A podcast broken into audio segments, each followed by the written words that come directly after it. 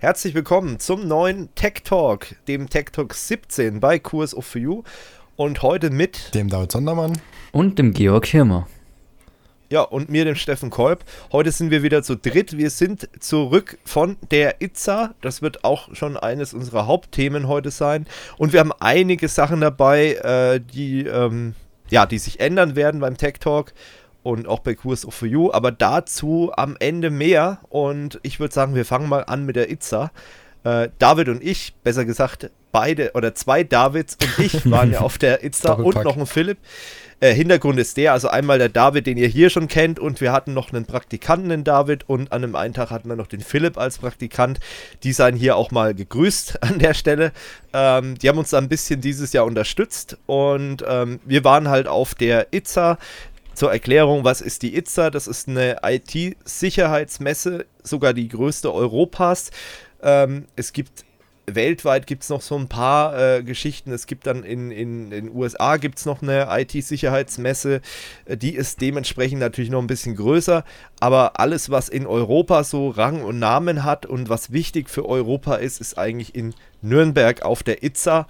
Und äh, da waren wir dieses Jahr auch. Du warst, glaube ich, zum ersten Mal da. Ne? Ja, genau. Und ähm, ja, ich war schon ein paar Mal öfters, Georg, du warst auch schon ein, zweimal dabei. Ja, ein, zweimal. Und äh, genau, aber halt dieses Jahr nicht. Und ähm, das zu den Fakten außenrum. Ähm, was haben wir uns da angeschaut? Erstmal bekommt ihr die gute Nachricht für euch. Ihr bekommt dieses Jahr auch wieder noch einige Videos. Die sind auch in der Pipeline. Ich habe jetzt, wenn der Podcast rausgekommen ist, schätzungsweise zwei, drei Sachen schon veröffentlicht. Es kommen noch ein paar. Wir haben noch interessante Sachen, zum Beispiel Lifehacking ist wieder dabei. Wir haben ähm, einmal von der Firma Symantec, die haben in einem halbstündigen Panel beschrieben, wie zum Beispiel interne Tools, also Tools, die im Unternehmenseinsatz sind, gegen einen verwendet werden können. Also so das klassische Küchenmesser, was auch äh, gefährlich werden kann, wenn es in falsche Hände gerät. Das ist ganz interessant. Ähm, wir haben das Thema Security Operations Center dabei, wir haben das Thema Awareness Training mit dabei, wir haben, was haben wir denn noch? Wir haben äh, Advanced Persistent Threats äh, auch mit als Thema. Also da kommt noch einiges auf euch, da könnt ihr euch freuen. Und ähm, wir haben dieses Jahr allerdings äh, aufgrund der ja, sehr limitierten Personalressourcen, so nenne ich es mal bei Kurs of For You, haben wir dieses Jahr leider keine Interviews geführt. Das muss ich schon mal vorneweg sagen. Also wie wir es 2017 gemacht haben, dass wir da Interviews geführt haben. Aber ich habe mir gedacht, ganz ohne geht es dann doch nicht. Letztes Jahr war es ja noch dünner. Deswegen habe ich gesagt, okay, lass uns dieses Jahr wenigstens ein paar schöne Vorträge. Wir haben auch wieder ähm, Impressionsvideo, das kommt dann am Schluss. Wir haben wieder eine Picture Wall, die kommt auch noch. Also es gibt schon ordentlich Material, aber eben keine Interviews. Gut, dann was haben wir denn so alles angeguckt? Muss ich erst mal überlegen. Was war oh, denn so. Äh, war richtig das, viel das, auf jeden Fall. Du warst ja, glaube ich, auch ein bisschen erstaunt, wie viele mhm. Stände da sind oder wie groß das eigentlich ist. Ja, das ist. stimmt, vor allem da vielleicht noch nie da war und ich dachte mir so, ja gut, jetzt hast du halt mal gehört und so und dann waren das dann doch, wir haben ja, glaube ich, am letzten Tag nochmal die eine Halle entdeckt, wo wir noch gar nicht waren. Ich bei so, holla, ja. ist doch gar nicht so klein. Da war schon echt was cool unterwegs und vor allem auch ähm, viele, wo ich es vielleicht auch gar nicht erwartet hätte, dass sie vielleicht auch da sind. Ähm, IBM, IBM wobei ich das ziemlich cool fand. Ne? So, ganzen Merchandise ja, mal mitgenommen gut. als alter Mainframer. Wir haben, wie man, wie man so. wie man, Herr Steffen hat mich dafür die ganze Zeit verurteilt. Naja, gut, ich sag mal so, ähm, du kennst meine Meinung zum Thema Mainframe. Ja, genau. Wir können ja da vielleicht mal eine Sonderfolge draus machen, dann kannst du da nochmal einen Gast einladen oder so, wo man ein bisschen über Sonderfolge mit einem Sondermann und ähm, wo man so ein bisschen über Mainframing und, und Virtualisierung und so. Egal, das ist aber jetzt nicht das Thema, was ich bei IBM halt witzig fand. ähm, wir waren ja am letzten Tag da und das war halt so 15 Uhr. Wir haben eigentlich noch ein paar Schnittbilder. Ich meine, das ist jetzt auch mal so ein bisschen Making-of. Wir wollten ein paar Shots ziehen, genau wie es halt YouTuber so machen. Influencer. Influencer, genau. Für unseren äh, Trailer oder halt für den Aftermovie von der Messe. Und ähm, ja, sind halt dann in diese Halle gestolpert und da gab es halt einige Sachen, die wir äh, mitgenommen haben. Unter anderem halt auch IBM. Und da haben wir gesehen, okay, die haben so einen coolen Roboter dort, da wollten die halt irgendwas zeigen. Was die da zeigen wollten, weiß ich bis heute nicht. Das bleibt auch ein Geheimnis, weil Spoiler, wir haben dort jemand angesprochen äh, und der Typ hat dann, oder besser gesagt, wir haben mit einer Dame an Empfang geredet, die hat gemeint, ja, ich hole da mal irgendjemanden, da kommt jemand, dann haben wir erstmal 10 Minuten gewartet, der das Ding bedienen kann. Dann hat er da rumgefummelt, 10 Minuten, ja, äh, er muss noch, das funktioniert noch nicht, das geht noch nicht, er muss noch mal äh, gucken und so weiter. Dann bist du mittlerweile ja schon vom Stand weg mhm. und keine Ahnung, hast noch andere Bilder gemacht und Shots gezogen. Ich war da noch am Stand, hab dann noch eine Viertelstunde gewartet und 20 äh, Minuten war man, glaube ich, dann irgendwann da und das Ding lief immer noch nicht. So, und Irgendwann haben sich dann schon, das war ja am letzten Messetag, irgendwann haben außenrum die Stände schon angefangen abzubauen. Das Beste war doch der von Fujitsu, die hatten einfach schon drei Stunden vor Messe in der alles abgebaut. Da war nichts da war mehr da, da war nur noch das Fujitsu-Schild äh, da und der Rest war schon abgebaut. Okay. Ja, auf jeden Fall äh, ja, und der Typ hat halt immer weitergemacht und irgendwann war der Typ dann auch mal kurz weg und dann habe ich die Gelegenheit genutzt, habe gesagt, ey, das dauert mir jetzt alles viel zu lang. Nur, dass dieser scheiß Roboter, der war auch jetzt wirklich nicht spektakulär. Ja. Da war irgendwie so ein Arm dran, der hat irgendwas von A nach B ge so ein da Würfel gedacht, oder so ein Ball oder so. Ja, also. ja genau, also nichts Besonderes. Und ich habe halt gedacht, okay, wenn die gesagt hätten, pass mal auf, wir schalten das Ding kurz an, dann machen wir kurz, wir ziehen unseren Shot und dann ist Ende. Dann kommt er vielleicht drei Sekunden ins Bild äh, bei dem Aftermovie und fertig. Ja. Aber letztendlich ist daraus der lief ja gar geworden. nicht. Also der hat er nicht der lief gar nicht. bekommen. Ja, der, der hat sich nicht mal einen Zentimeter bewegt, der Arm. Also keine Ahnung, war richtig peinlich für IBM. Ne? Für ähm, Big Blue war das schon ein bisschen peinlich, die Angelegenheit. Ja. Da habe ich gedacht, okay, also warum, wenn, wenn man schon, die haben ja sicherlich eine riesige Marketing- und Messeabteilung, die sich nur darum kümmert, wie IBM sich auf irgendwelchen ja, genau. Messen präsentiert. Also, der Stand an für sich sah ja auch nicht schlecht aus, ne? So ist ja nicht. Nee, das, das war, ja war ich meine, die, gemacht. Die, die haben ja ihre Sachen, also ich meine, ich will IBM da jetzt nicht komplett verurteilen, weil die machen schon Sachen, die durchaus sinnvoll sind, auch im IT-Sec-Bereich. Wenn ich da zum Beispiel an X-Force mhm. denke, diese Informationsplattform und Reputationsplattform ist recht cool. Die nutze ich persönlich auch manchmal. Und ähm, zum Beispiel an Curator, das mhm. ist jetzt nicht so mein, mein Leib- und äh, Marktthema, weil das ist irgendwie, ich bin mit der Software nicht warm geworden, aber das kann ja mit an, bei anderen Leuten ganz Curator. anders aussehen. Mhm. Ähm, aber ist sicherlich sinnvoll, all, allgemein, bevor gar kein 7, dann, dann nutzt lieber Curator, ist halt einfach so. Aber die haben halt das präsentiert, was sie, was sie haben, die Produkte. Die hatten auch eine kleine, ähm, so eine Vortragslounge, wo man sich hinsetzen konnte und so ein paar Vorträge angucken. Das haben allgemein schon einige Firmen gehabt. Microsoft hatte das ja auch ja. mit einer Kaffeebar und so weiter letztendlich, ihr seht es dann im, im Aftermovie, wir haben da ein paar Shots gezogen, also war schon recht gut aufgebaut. Und man muss auch ehrlich sagen, dass die Messe, ich meine, ich habe letztes Jahr schon gesagt, die wird immer relevanter, das sage ich auch dieses Jahr wieder, dass die immer relevanter wird. Wir haben ja auch wieder ein paar Themen, die heute ist wieder einiges mit IT-Sicherheit ähm, im Podcast. Und ähm, es wird ja auch immer relevanter, aber man hat halt auch äh, gemerkt, dass auch die Firmen das erkennen und auch immer mehr Aufwand in den Standaufbau ja. stecken. Was natürlich für solche Kack-YouTuber wie wir sind, in Anführungsstrichen, ähm, ist es halt geil, weil du kannst halt dann auch schön was filmen, schön was zeigen. Das ist dann auch nicht langweilig bei so einem äh, Video. Und äh, das fand ich dieses Jahr jetzt mal aus Sicht eines, eines Influencers, YouTubers, fand ich es halt interessant oder schön, weil wir halt einfach auch euch was zeigen können und das war auch optisch halt angenehmer. Also wenn ich mir das so überlege, vor einigen Jahren noch, da äh, warst du froh, wenn du an einem Stand irgendwie so, einen, so einen äh, klapprigen Ikea-Stuhl mhm. hattest, wo du dich hinsetzen konntest und da äh, waren so ein paar Pappaufsteller und dann, ich sag mal so, da hatte ich damals in meiner Schülerzeitungszeit, hatten wir schönere Stände, wo wir die Schülerzeitung verkauft haben bei irgendwelchen Schulveranstaltungen.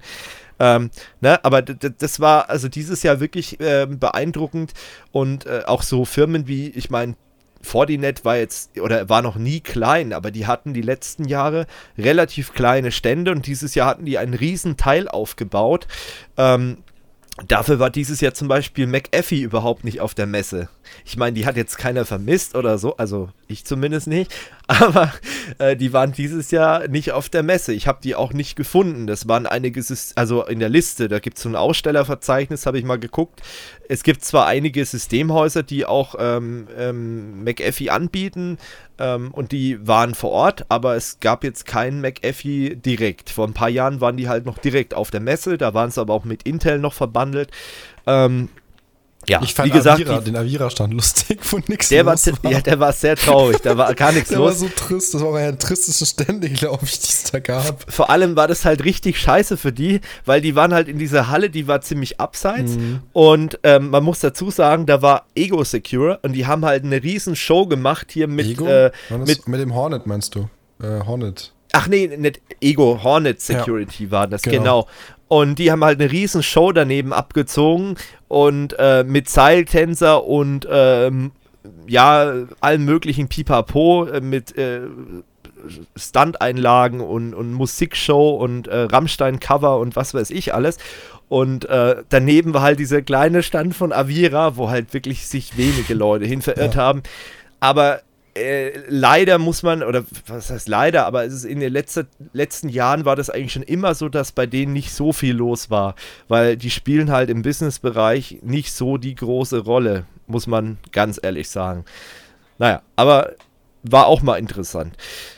Naja, was, was war noch so ein äh, Riesenthema dieses Jahr, hat man gemerkt, naja, Awareness-Trainings, was wir mit Kurs of You Services auch anbieten, kurze Werbung, Hashtag Werbung für eigene Produkte, also mit unserer, äh, ja, mit unserem Unternehmen, das hat jetzt mit Kurs of You kommen, mit dem Channel hier nichts zu tun, für die Leute, die neu dabei sind.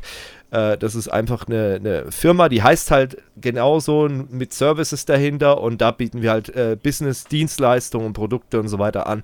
Und da ist auch das Thema Awareness-Trainings, also falls ihr ein Unternehmen habt oder in einem Unternehmen arbeitet, wo ihr sagt, das sollten unsere Mitarbeiter mal im Thema IT-Security geschult werden, dann einfach eine Mail an info at kursofu.services schicken und dann kriegen wir da schon was hin.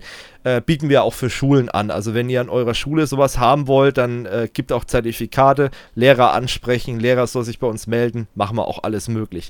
So, Hashtag Werbung zu Ende. Aber das war auch ein Riesenthema. Also Awareness-Trainings, was ist das? Naja, ähm, letztendlich merkt man halt, dass man mit technischen Mitteln in der IT-Security an seine Grenzen stößt. Das ist halt nun mal so.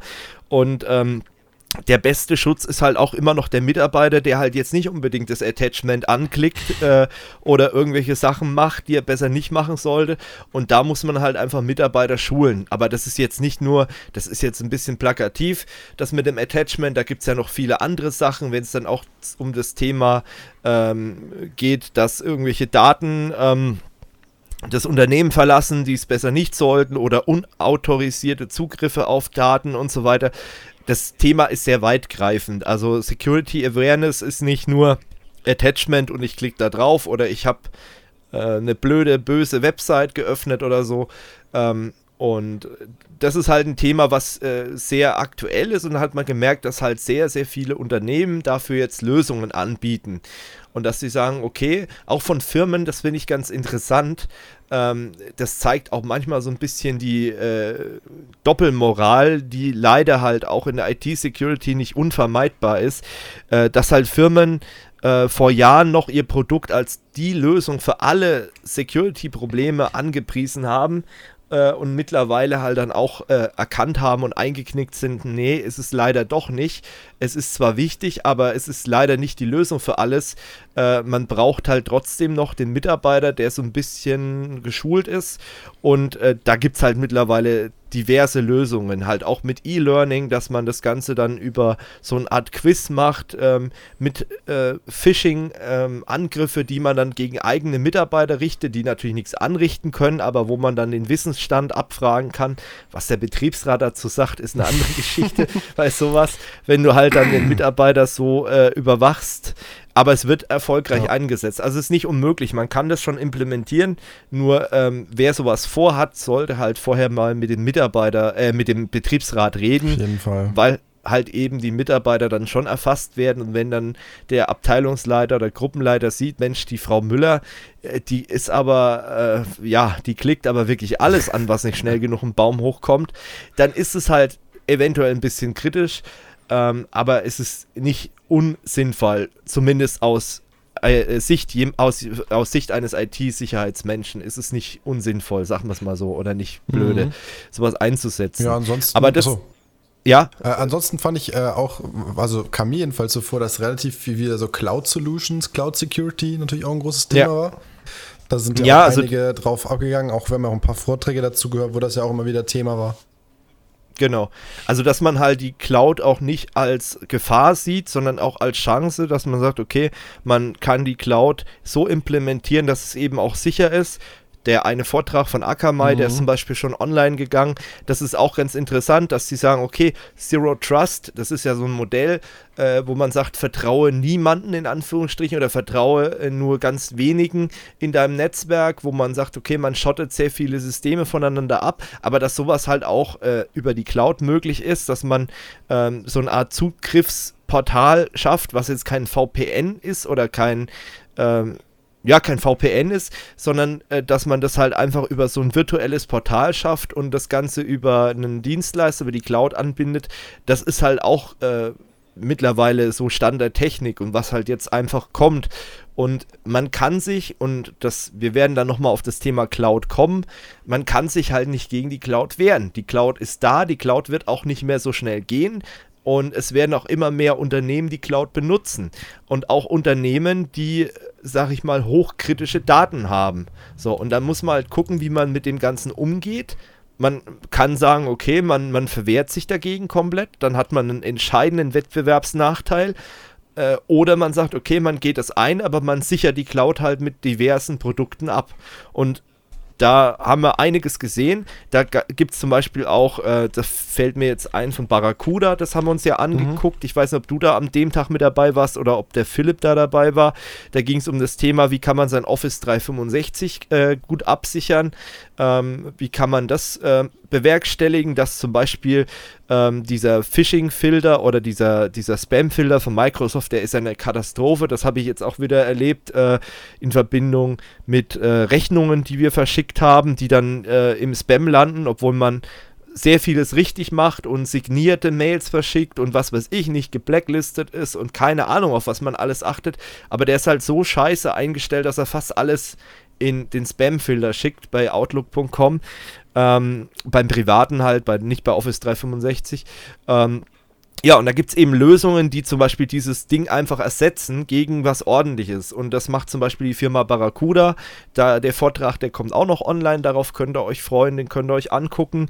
Ähm, die bieten zum Beispiel dann auch noch an, dass es ein Notfallpostfach gibt. Also dass man zum Beispiel, äh, wenn Office 365 mal eine Störung hat, dass man dann auf eine Art Cache zugreifen kann, wo dann nochmal die E-Mails der letzten Monate, kann man einstellen sicherlich, wie lange das zurückgeht, äh, nochmal angucken kann ähm, und zum Beispiel auch Mails verschicken kann, die halt dann einfach zugestellt werden, wenn die Cloud wieder verfügbar ist.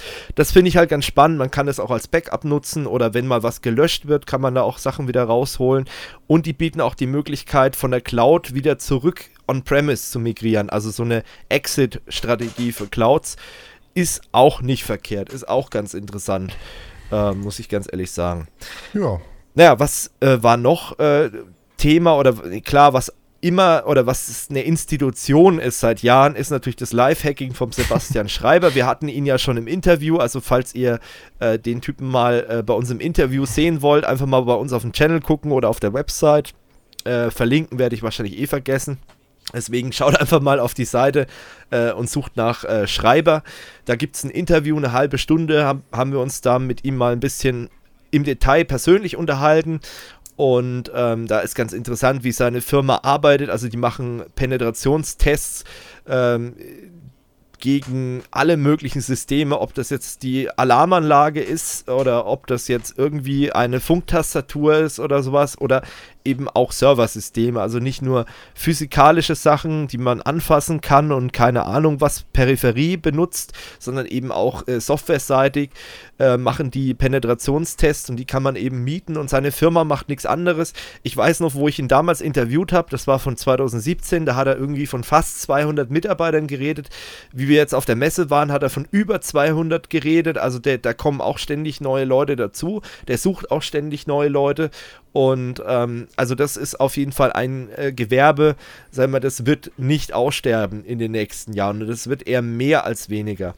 Und ähm, vielleicht, falls ihr den noch nicht kennt, wird es höchstwahrscheinlich den einen oder anderen geben, wenn er den sich anguckt oder das Video von uns anguckt, wo er dann sagt, hey, den kenne ich ja doch irgendwo her, weil der ab und an auch mal im Fernsehen zu sehen ist als Experte bei irgendwelchen IT-Security-Geschichten und ähm, ist wirklich ein sehr kompetenter Mensch, bei dem merkst du halt wirklich, dass das nicht nur sein, äh, sein Beruf ist, sondern seine Berufung, muss man auch wirklich so sagen. Mhm. Also der ist da wirklich voll in dem Thema drin. Du hast ihn jetzt das erste Mal live erlebt. genau, ja, aber es ist schon echt beeindruckend geil. Vor allem, also generell ist er halt super auch von seinen Präsentationen, was er gemacht hat und dann da Lifehacks, ist halt schon ziemlich lustig, wo er dann auch äh, die Zuschauer eben mit einbindet und äh, du merkst halt, der hat halt wirklich Ahnung, ne? das ist halt nicht äh, genau, der, der redet, sondern die haben wirklich echt was auf dem Kasten, die Jungs. Genau, und der, der ist halt seit äh, Messebeginn mit dabei. Also das war halt ein, einer der Pioniere in Deutschland, was das Thema IT-Sicherheit angeht. Also äh, es gibt kaum Firmen, die so lange schon in dem Business hier in Deutschland tätig sind und äh, der war halt seit der ersten Itze einfach mit dabei. Und das ist immer wieder interessant. Auch klar, ich, manche Sachen, die kennt man natürlich, wenn man jedes Jahr auf die Messe geht, dann äh, kennt man diese ganzen Angriffe schon oder einige davon. Äh, aber es gibt auch immer mal wieder was Neues, was dabei ist. Zum Beispiel halt jetzt auch die Geschichte mit diesen. Ähm, mit dieser Funktastatur zum Beispiel, äh, das ist mhm. halt auch neu. Mit diesen äh, Logitech-Dingen äh, meinst du? Logitech Presenter äh, genau, auch. Ja. Ähm, das ist auch neu, wo er dann gemeint hat, das Ding ist eigentlich äh, völliger Schrott. Ähm, und deswegen, also das ist eigentlich immer ganz interessant und ähm, man merkt halt, dass er dass ihm das halt auch Spaß macht. Und äh, so führt er, glaube ich, auch sein Unternehmen. Aber der ist halt auch fachlich, ist er halt auch gut drauf. Deswegen kann man sich das immer mal wieder geben. Ähm, es gab auch schon einige Kritik bei uns in den Kommentaren, das kann, konnte ich jetzt nicht so ganz nachvollziehen. Der wirkt zwar manchmal ein bisschen verpeilt, also da haben Leute halt geschrieben, ja, der Typ, der also ihm so unterstellt, naja, das ist ja nur alles Show, der hat keine Ahnung. Äh, das glaube ich eher weniger. Also wenn, dann, dann müsste der schon seit einigen Jahren sehr, sehr gut schwindeln können und sehr, sehr gut sich verstellen, weil spätestens, wenn du dann, ähm, sag ich mal, so viele Mitarbeiter hast und da Leute, ich meine, am Anfang stehen dir die Mitarbeiter ja noch näher, wie wenn du dann halt so groß geworden bist, ne? Ähm, dann fällt es schon auf, wenn du keine Ahnung hast, weil wie willst du dann Mitarbeiter einstellen und prüfen, ob die Ahnung haben, wenn ja. du selber null Ahnung hast, gerade wenn du halt anfängst damit. Also das kann ich äh, eigentlich äh, ganz gut, diese, dieses Gerücht, dass er eigentlich keine Ahnung hat, das kann ich eigentlich ganz, ganz gut wegdiskutieren, denke ich mal. Ähm, also das wäre schon längst aufgefallen und ähm, er hat ja auch viele Sachen aufgedeckt. Ich denke mal, das Thema mit dieser Abus äh, Alarmanlage, das war ja zumindest in den, in den äh, Fachzeitschriften, war, da hat es ziemlich die Runde gemacht und Abos hat ja daraufhin auch seine Firma beauftragt, noch mehr ähm, Sicherheitslücken zu finden. Kurz erklärt, was ist diese, diese Alarmanlagenlücke? Er hat ähm, praktisch das Signal ähm, für das Entsperren von dieser, ähm, oder wie soll man sagen, die. Das ist Scharfschalten. Das Scharfschalten, genau, danke. Das Scharfschalten hat er praktisch mit seiner Uhr aufgezeichnetes Funksignal. Mit Casio, irgendwas, äh, so eine ganz normale die Standard genau, halt. die halt ein bisschen genau. umgebaut ist, genau. Und da hat er das Signal aufgezeichnet und hat das Signal dann eben nochmal abgegeben äh, mit, mit so einem äh, Software-Defined Radio, also mit einem, äh, mit einem Funk-Chip, den du halt über Software ansteuern kannst. Und dann hat er dieses Signal halt nochmal abgespielt äh, um dann eben die Alarmanlage zu quittieren. Das sieht man dann auch im Live-Hacking. Und das ist eine Geschichte, die ist damals halt ziemlich viral gegangen, weil eben Abos diese Anlagen halt massenhaft ausgeliefert hat. Und diese Masche mit dieser Armbanduhr, die wird im größeren Stil auch von Autoknackern benutzt, um zum Beispiel die Zentralverriegelung, diese Funkzentralverriegelung zu stören. Äh, du gehst dann praktisch vom Parkplatz, drückst halt drauf, um das Auto zu sperren und währenddessen funkt jemand rein und äh, das Auto ist dann ähm, eben nicht verriegelt, weil man halt nicht immer darauf achtet, ob es jetzt ein Feedback gibt von seitens des Autos. So, und dann gibt es noch eine zweite Masche, die ist auch mittlerweile sehr im Umlauf, die ist ähnlich. Das gibt ja auch mittlerweile die äh, Auto- äh, Verriegelungen, die halt erkennen, ob du mit dem Schlüssel in der Nähe bist. Und das ist halt auch gefährlich, weil da gibt es eben einen Angriff, wo dieses Funksignal von der Wohnung bis auf den Parkplatz runter einfach verstärkt wird. Das heißt, wenn man weiß als äh, Autodieb, Mensch, das ist der Herr Meier, der parkt jeden Tag seine, seine Limousine vor, vor der Haustür und wenn man weiß, okay, der wohnt im dritten Stock, naja, dann tut man im Haushalt mehrere Repeater installieren, die dieses Funksignal von der Garderobe, weil das halt dann mhm. doch ein paar Meter vor die Haustür noch geht, verstärkt bis runter zum Auto und dann kann man das Ding öffnen, ohne dass der Alarm losgeht und dann eben damit starten. Und das ist einfach so ein Angriff, der wurde halt da auch mit entdeckt im Zuge dieser ganzen Geschichte. Äh, deswegen ist es nicht ganz äh, trivial, was der Typ macht. Also der hat schon wirklich was auf dem Kasten. Aber das fand ich, musste man jetzt mal bemerken, weil das habe ich häufig gelesen. Also diese Hacking-Videos, die laufen ja, das ist ja kein Geheimnis, die laufen ja bei uns ganz gut und da wird auch ganz gut kommentiert. Und da habe ich schon öfters mal gelesen, dass Leute ihn halt kritisiert haben oder äh, an seiner Kompetenz so ein bisschen gezweifelt haben. Er wirkt manchmal ein bisschen unbeholfen. er wirkt manchmal auch ein bisschen sehr gestresst. Ich fand spannend, wo, er, wo er die Steckdosenleiste bekommen hat, die nicht angeschlossen war. Ja, aber der Typ ist halt auch wirklich ein Genie und das merkst du halt ja. auch. Was geil, was ich geil fand, dass ich weiß nicht, ob wir das in einem Live-Hacking mal äh, hatten, aufgezeichnet haben oder ob ich das mir damals so angeguckt habe. Das weiß ich jetzt gar nicht mehr. Da hat er während eines Live-Hacking-Vortrags wirklich eine ganze Tasse Kaffee auf der Bühne verschüttet. Also die Laptops, die sind im Kaffee geschwommen und er hat halt einfach weitergemacht. Zwischenzeitlich waren zwei Mitarbeiter auf der Bühne und haben außenrum den Kaffee weggewischt und er hat halt weitergemacht, als wenn nichts gewesen hups, jetzt ist mir da der Kaffee so ein bisschen und er hat einfach weitergemacht. Äh, das war schon wirklich geil. Also das ähm, vergesse ich meinen Lebtag nicht. Und auch so das Interview mit ihm, ähm, ja, ich, ich will jetzt nicht so viel im Detail erzählen, weil ich weiß halt nicht, ob ihm das jetzt so recht wäre. Aber ähm, man hat halt schon gemerkt, ähm, ohne jetzt irgendwelche Details auszuplaudern, dass er halt wirklich sehr äh, stark eingespannt ist mit dem Unternehmen. Also er hatte halt wirklich an dem Tag, wo wir das Interview mit ihm aufgezeichnet hatten 2017, hat er halt noch äh, vier, fünf andere Termine gehabt und hat auch gemeint, okay, also so 21 äh, Uhr ist für ihn dann Ende und am nächsten Morgen geht es dann schon wieder um 9 Uhr los und dann weißt du, okay, der Typ ist wirklich busy und der hat wirklich was zu tun und der, äh, wir hatten auch mit ihm vereinbart, Interviewtermin, ich glaube 15 Uhr, letztendlich kam er dann erst um 16 Uhr, weil er dann noch in einem anderen Termin war und das hat sich alles verschoben.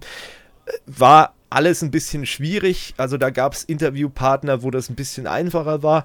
Ähm, aber der Typ ist halt einfach gefragt, weil er halt nicht dumm ist und ähm, das muss man halt dazu sagen.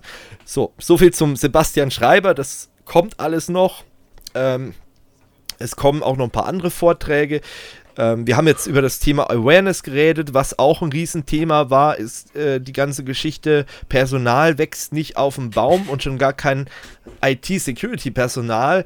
Äh, und deswegen war das Thema Security Operations Center Outsourcing, das war halt auch so ein Thema von einigen Panels und an einigen, an einigen Hersteller oder, oder Dienstleisterständen, die halt dann sagen, Mensch, wenn ihr das Thema selbst nicht abdecken könnt, dann ähm, bieten wir dafür Lösungen. Eine Lösung haben wir uns zum Beispiel angehört, das äh, war bei der Firma F-Secure.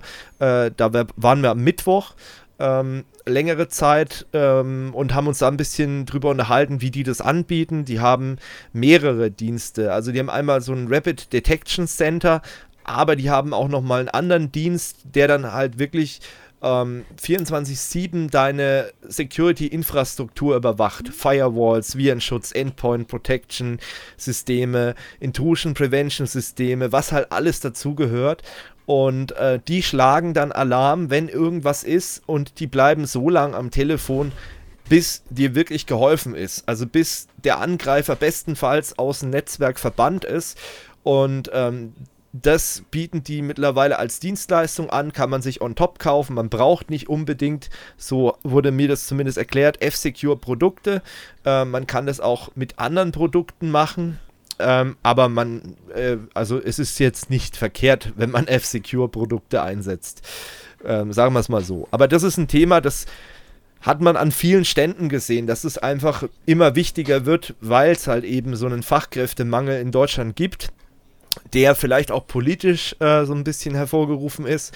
Ähm, aber der ist halt nicht wegzudiskutieren. Und gerade wenn man davon redet, es wird immer mehr digitalisiert, dann muss man halt auch ein bisschen mehr in die Sicherheitsinfrastruktur, aber auch ins Personal investieren, weil das Personal muss die ganze Chose, sag ich mal, auch verwalten. Und das wird halt immer komplizierter, wird immer mehr. Und wenn ich dann sowieso Fachkräftemangel habe, dann ist es schwierig. Und es ist halt auch nicht so, dass der ähm, Firewall-Administrator sich auch noch um zehn andere Systeme kümmern kann. Da gibt es auch einen Vortrag, äh, da geht es genau um das Thema von der Firma Air IT. Äh, die machen genau sowas. Die haben ein eigenes Security Operations Center. Das ist so eine Ausgründung vom Frankfurter Flughafen. Ähm, und äh, die bieten das Ganze an. Da wird dann auch nochmal im Detail erklärt. Die haben das auch so ein bisschen personell mal ein bisschen aufgeschlüsselt, ähm, dass es halt wirklich auch personell schwierig ist, weil du bräuchtest ja dann äh, mindestens vier Leute immer im Schichtbetrieb, je nachdem, wie groß dein Unternehmen halt ist, die 24-7 da sind. Äh, die brauchen eine Urlaubsvertretung, eine Krankheitsvertretung, die ähm, also das ist ein Rattenschwanz, der sich dann nach sich zieht. Die müssen halt auch speziell dafür ausgebildet werden und solche Geschichten. Ähm, den halt viele Unternehmen vielleicht unterschätzen und äh, die haben halt einige Fehler gemacht äh, bei, ihr, bei der Gründung ihres Security Operations Center und äh, mittlerweile haben sie die natürlich ausgemerzt und bieten das halt sogar äh, als Dienstleistung an, nach extern. Und ähm, das fand ich auch ganz spannend äh, dass sowas halt auch immer mehr Thema mittlerweile wird. Ja, ähm, was für Firmen waren vielleicht nur da, vielleicht so mal ein kleiner Überblick, was äh, wir jetzt so wahrgenommen haben.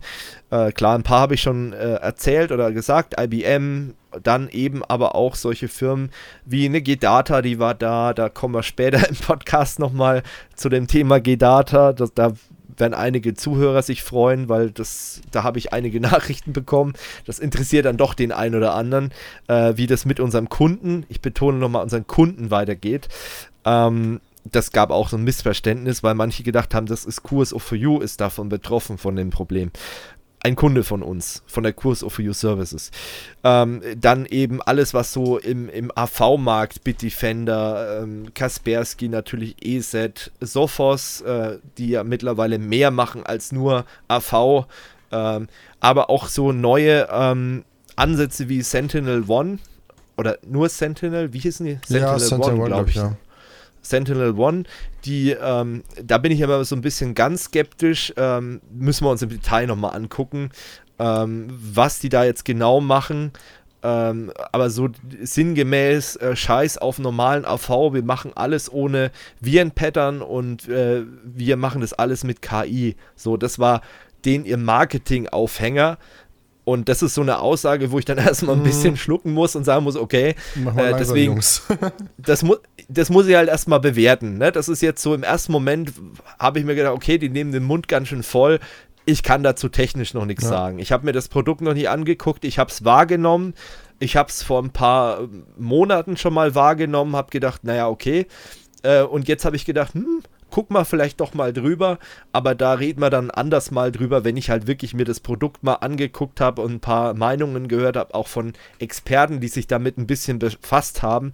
Ähm, aber das Marketing war halt sehr aggressiv und da bin ich ein bisschen vorsichtig, weil ich hatte schon mal mit der Firma Malwarebytes so das Thema, äh, wir sind ja super innovativ, wir machen alles anders, alles besser und mit KI und äh, Abgesehen davon, dass KI bei vielen AV-Herstellern schon seit einigen Jahrzehnten ähm, im Einsatz war. Damals hieß es halt Machine Learning oder wie auch immer, äh, weil die halt gemerkt haben, sie können es menschlich nicht mehr alles analysieren. Aber jetzt ist es halt so, im Marketing-Jargon ist es halt jetzt drin, IT taugt nichts mehr, wenn da nicht irgendwo KI steht. Und äh, deswegen bin ich da ein bisschen vorsichtig. Äh, vielleicht haben wir da den 3000. Virenschutzhersteller mit Sentinel One. Keine Ahnung. Aber muss man sich mal angucken. Äh, das ist halt auch so ein Vorteil von so einer Messe. Da sieht man halt, was man eventuell sich später nochmal reinziehen müsste oder sich mal ein bisschen detaillierter mit dem Thema befassen muss. Aber ähm, die waren auf jeden Fall auch da. Dann haben wir halt so einige Geschichten, die aus dem Data Center Bereich kommen, wie eben Rital, die ihre Schränke, aber auch ihre Zutrittsschutzsysteme äh, und, und da geht es halt dann um, um, die physische Sicherheit äh, von äh, Rechenzentren, äh, beschäftigen die sich damit, also Brandschutz, Klimatisierung, Stromversorgung, wie man ordentlich verkabelt. ähm, also ich sag mal so, da haben wir Schränke gesehen, so schöne Schränke habe ich in meinem Leben noch nicht gesehen ja, bei der IT.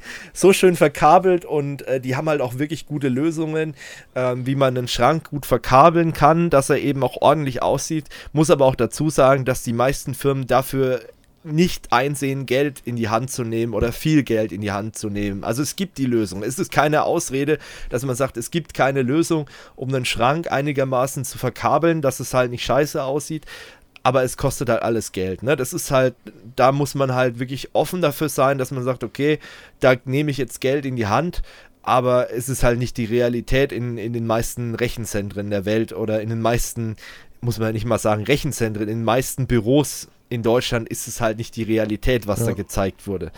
Aber es ist auch immer interessant und das ist halt auch einer der großen IT oder eine der größten äh, IT-Unternehmen in Deutschland. Deswegen, ich finde es immer ganz interessant, was so, was die so sich ausgedacht haben und präsentieren.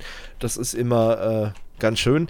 Ähm, dann äh, die Norris Networks natürlich als, als Hoster und Datacenter Anbieter 1 und 1 Ionos zum Beispiel. Ähm, die waren auch ja, genau, da. Canado Networks fällt mir gerade noch ein.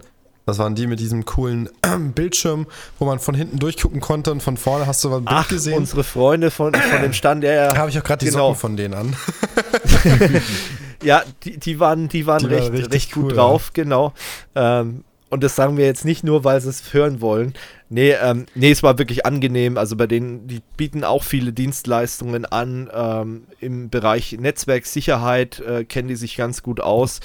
Ähm, dann, was war natürlich noch Thema? Beratungsunternehmen, äh, zum Beispiel die Q-Skills und RU Consulting, äh, die waren zum Beispiel auch da. Startups generell äh, waren viele da, ne? Es gab eine, eine Startup-Area mal wieder. Ich muss aber ehrlich sagen, ich habe mir ja die Startups vorher mal so ein bisschen angeguckt. Es waren jetzt keine Startups dabei, die ich jetzt für uns hier, für unseren Podcast oder so interessant gefunden habe.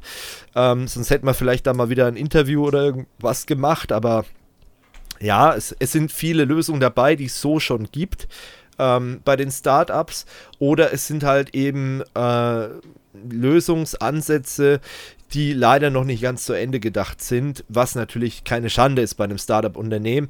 Aber es ist halt dann trotzdem manchmal nicht so interessant für uns. Ähm, und gerade wenn es um das Thema ähm, ja, Prozessoptimierung und solche trockenen Themen geht, das ist halt jetzt nichts für den Tech Talk oder für Kurs of For You, sag ich mal. Das ist dann eher was für Business Casper, mhm. die sich das mal anhören können. Mhm.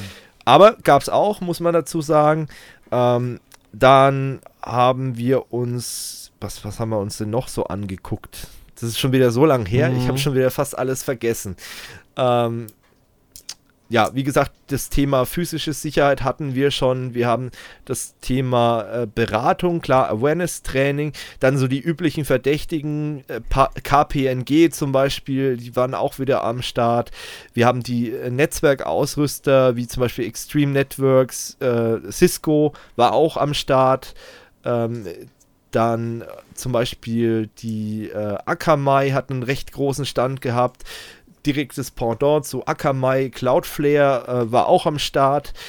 Äh, die mit sehr kleinen T-Shirt-Größen sich ein bisschen lächerlich gemacht äh, ja. haben. Aber das nur mal so am Rande. Das Frauen L ist so groß wie Benner M. Haha. Genau. Nicht. Und dann muss, dann muss ich bald rausschneiden aus dem Ding, weil das so hauteng ja. ist. Ne? Fast wie so, wie so eine zweite Haut ist. Ähm, was natürlich, wenn man jetzt ein bisschen fülliger ist, sieht das natürlich super geil aus. Presswurst. ja, eben, wie so eine Presswurst. Im Schlafrock. Ähm, genau, nee, aber das, die waren auch am Start. Muss ich auch sagen, Cloudflare echt krass, wie groß die geworden sind. Also das äh, hat mich schon beeindruckt. Vor ein paar Jahren hatten die wirklich so einen kleinen Pappaufsteller da und da war dann einer dahinter äh, gestanden. Der war dieses Jahr gar nicht mehr am Stand, zumindest habe ich ihn nicht gesehen. Ähm, Grüße gehen raus. Ähm, an Jonathan hieß der, glaube ich. Äh, da haben wir uns vor ein paar Jahren mal ziemlich lang unterhalten. Äh, Ähm, nee, aber es ist cool, was aus denen geworden ist und das ist ja auch so ein, äh, ja, ein Unternehmen, was halt wirklich aus so einem Startup gewachsen ist im Laufe der letzten zehn Jahre. Mittlerweile sind sie jetzt an der Börse und die machen halt wirklich solide Produkte. Die ist jetzt keine komplette Grütze, was die machen. Äh, muss, man, muss man wirklich sagen. Ähm, ja, und Akamai, klar, die sind halt äh, Marktführer in dem Bereich DDoS Protection, aber auch Web Application Firewall und solche Geschichten in der Cloud. Das machen die halt schon seit zig Jahren und CDN.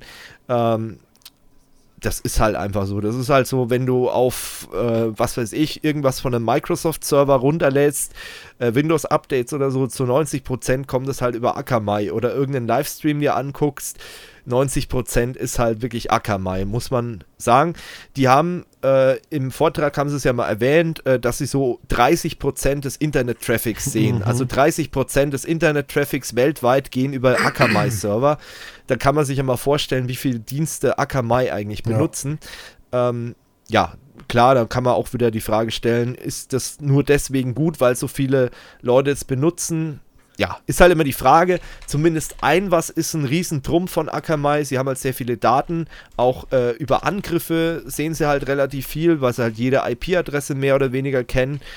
Und äh, ja, deswegen ist es halt auch ein, ein Riesenunternehmen eigentlich. Gut, dann glaube ich, bevor wir jetzt noch mehr aus den Vorträgen mhm. hier äh, zitieren, die kommen ja alle noch online, gehen wir mal in die nächsten Themen. Ähm, wie gesagt, ihr könnt euch noch darauf freuen, wenn ihr äh, direkt auf die äh, Vorträge und auf die Beiträge von der ITSA wollt. Äh, ITSA 2019.kursofu.com ist auch nochmal unten verlinkt unter dem Video oder im Artikel auch nochmal verlinkt. Und wenn ihr den Channel abonniert habt, das ist sowieso eine gute Idee, unseren Channel zu abonnieren. Äh, ist sowieso immer eine gute Idee, Kurs of You Sachen zu abonnieren, dann macht es bitte und dann verpasst ihr halt auch nichts äh, von der Itza. Da kommen noch so ein paar Beiträge online.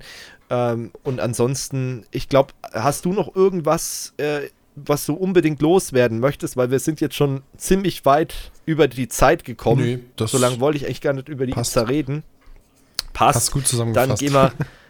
Dann gehen wir mal weiter zu einem Herrn, der etwas älter ist als ich. Aber gleiche Interessen, ne? ja. naja, geht so. Ähm, nee, die Rede ist von Horst Seehofer und äh, das hat einen durchaus ernsten Hintergrund. Ich meine, das war ja die Geschichte in Halle, dieses äh, schreckliche Attentat und ähm, hat halt wieder mal eine Diskussion aufgeworfen ähm, über die sogenannte Gamer-Szene. Aber das kannst du ja auch mal erklären, David, oder? Ja, die bösen, bösen Gamer äh, sind natürlich da gleich wieder hier in den Vordergrund, Vordergrund, sag ich mal, gerückt worden.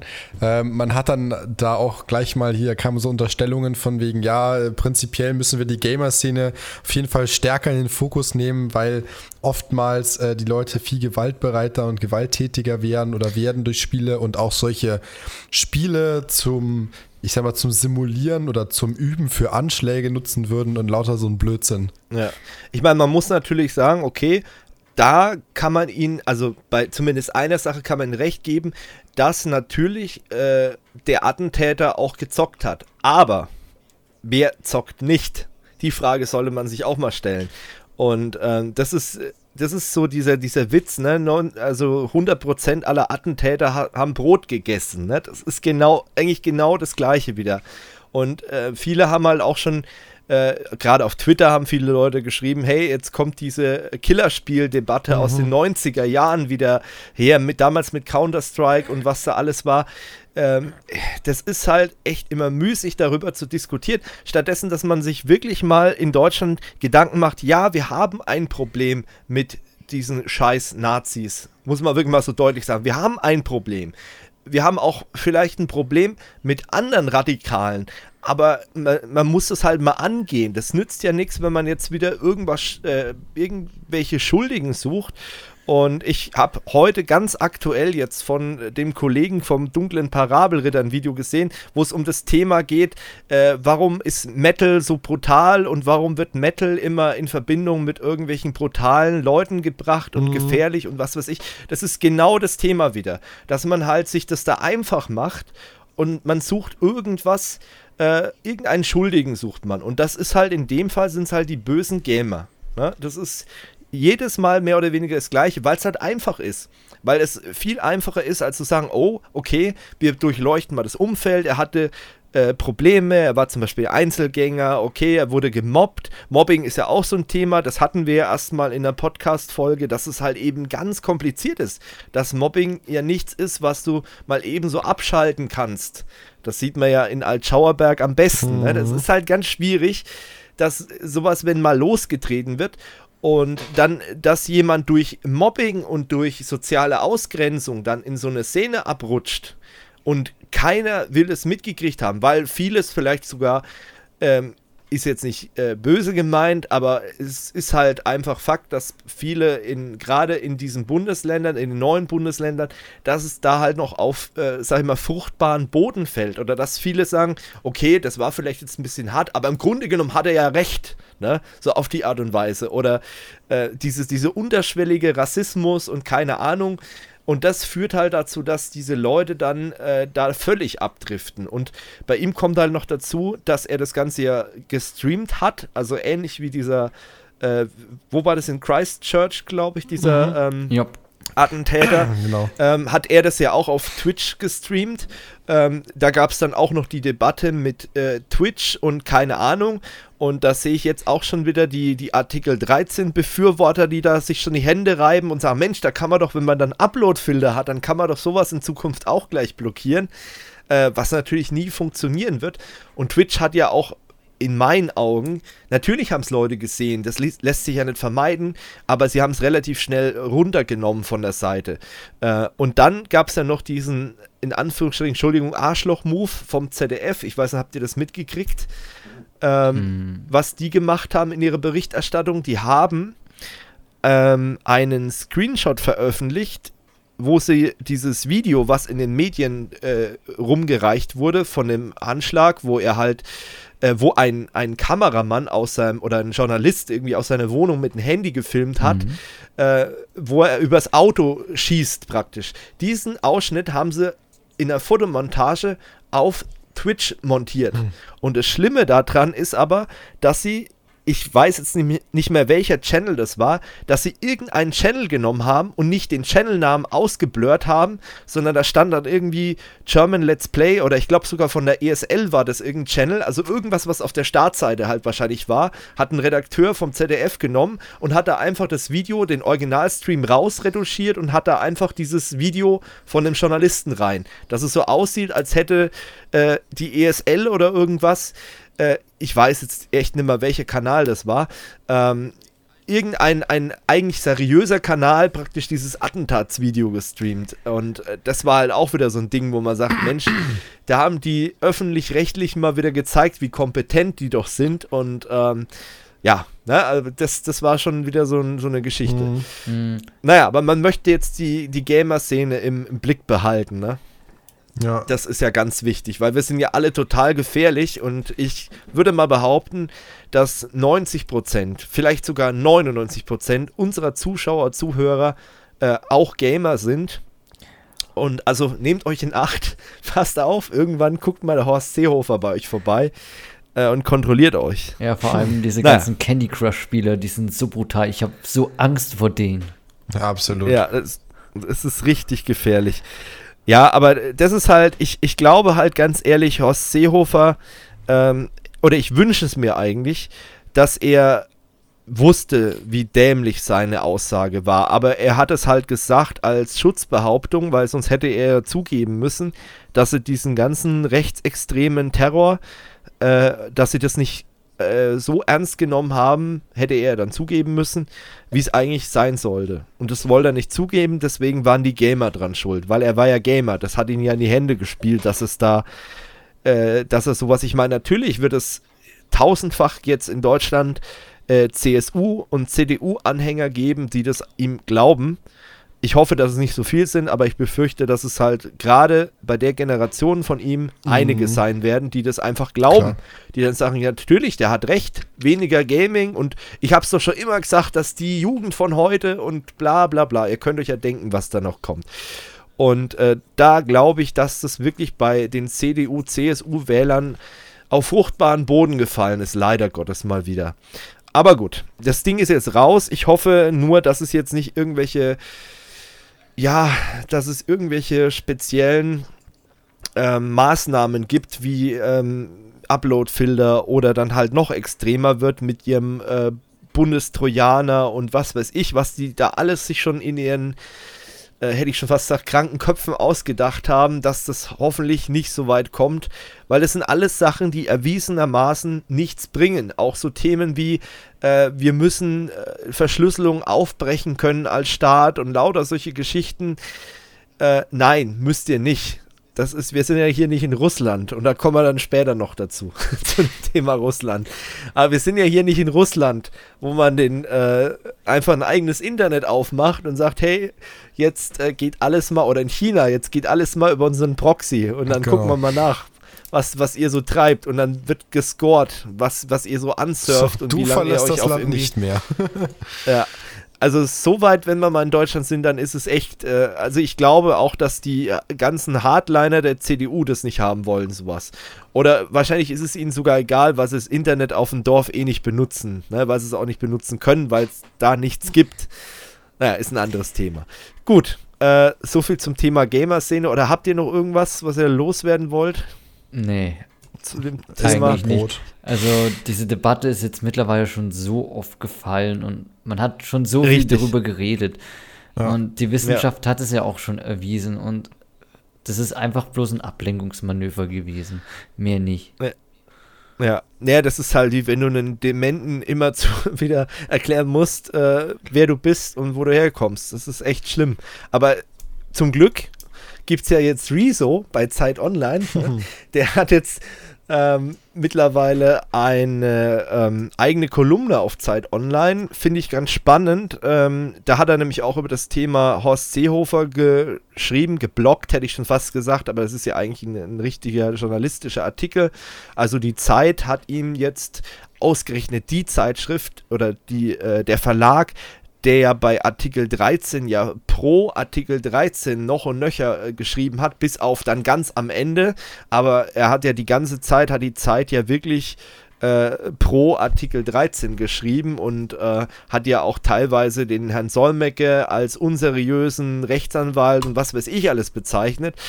Ähm, das ist schon bemerkenswert, dass die sich jetzt Rezo reinholen, aber das zeigt halt auch, dass bei der Zeit nicht alles verloren ist, sondern dass es scheinbar auch Redakteure gibt, die sich so ein bisschen Gedanken machen und sagen, okay, wir müssen auch mal gucken oder wir müssen auch mal an unsere ähm, jüngere Leser denken oder wenn es überhaupt jüngere Leser gab. Ich weiß nicht, lest ihr die Zeit? Wahrscheinlich eher ähm, nicht. Tatsächlich äh, Zeit online. Okay. Ja, da hat uns unsere ja, da schreibt er ja auch Deutschlehrer ein bisschen Riso. getrimmt, weil Zeit eigentlich gar nicht mal so schlicht ist. Also bei der Zeit bekommt man nicht so einseitiges, sondern man bekommt mit sehr viel Hintergrund und das ist eigentlich schon angenehm. Ja, okay, das ja kann sein. Also ich lese auch manchmal bei der Zeit, muss ich sagen. Ich finde manche Artikel auch durchaus lesenswert. Ähm, was ich halt bei der Zeit so ein bisschen kritisieren äh, kann, ist halt eben der Umgang damals mit Artikel 13, mhm. wo man halt äh, ja schon sehr wirr berichtet hat und halt auch Leuten, also man hat da einfach Leute schreiben lassen, die halt offensichtlich alles andere als neutral sind und äh, wo man eigentlich schon weiß, okay, in welche Richtung die gehen. Und was jetzt auch so ein bisschen ein Geschmäckle hat, ähm, das ist ähm, die Zeit Online oder Zeit hat eine Party geschmissen. Das habe ich heute erst auf Instagram gesehen von einem anderen Journalisten. Und auf dieser Party, also die Party hatte den, den, den äh, ja, den Wortlaut, äh, wir feiern zusammen mit unseren, äh, unserer Familie und unseren Freunden. Und auf der Party war der Herr Gauland von der AfD eingeladen und der war auch vor Ort. Das hat ein Geschmäckle. Mm. Das lasse ich jetzt einfach mal so im Raum stehen. Kann natürlich auch ein dummer Zufall gewesen sein, was weiß ich alles. Aber das habe ich heute ganz frisch erst äh, von einem Journalisten, der auch auf dieser Party war und der hat es halt auch kritisiert und hat gesagt, sag mal, Leute, geht's euch noch gut? Was fällt euch ein? Äh, das wirft ein, ein gewisses Licht. Ich meine, die Zeit ist ja schon, sag ich mal, ein etwa, etwas konservatives Medium, muss man sagen, aber ne, dass es so konservativ ist, um es jetzt mal vorsichtig auszudrücken, habe ich jetzt auch nicht gedacht. Aber das, wie gesagt, nur weil so eine Person da vor Ort ist, muss jetzt nicht heißen, dass der ganz, ganze Verlag so ist oder so tickt oder in diese Richtung schreibt. Aber es hat ein Geschmäckle und das wollte ich einfach der Vollständigkeit halber nochmal erwähnen.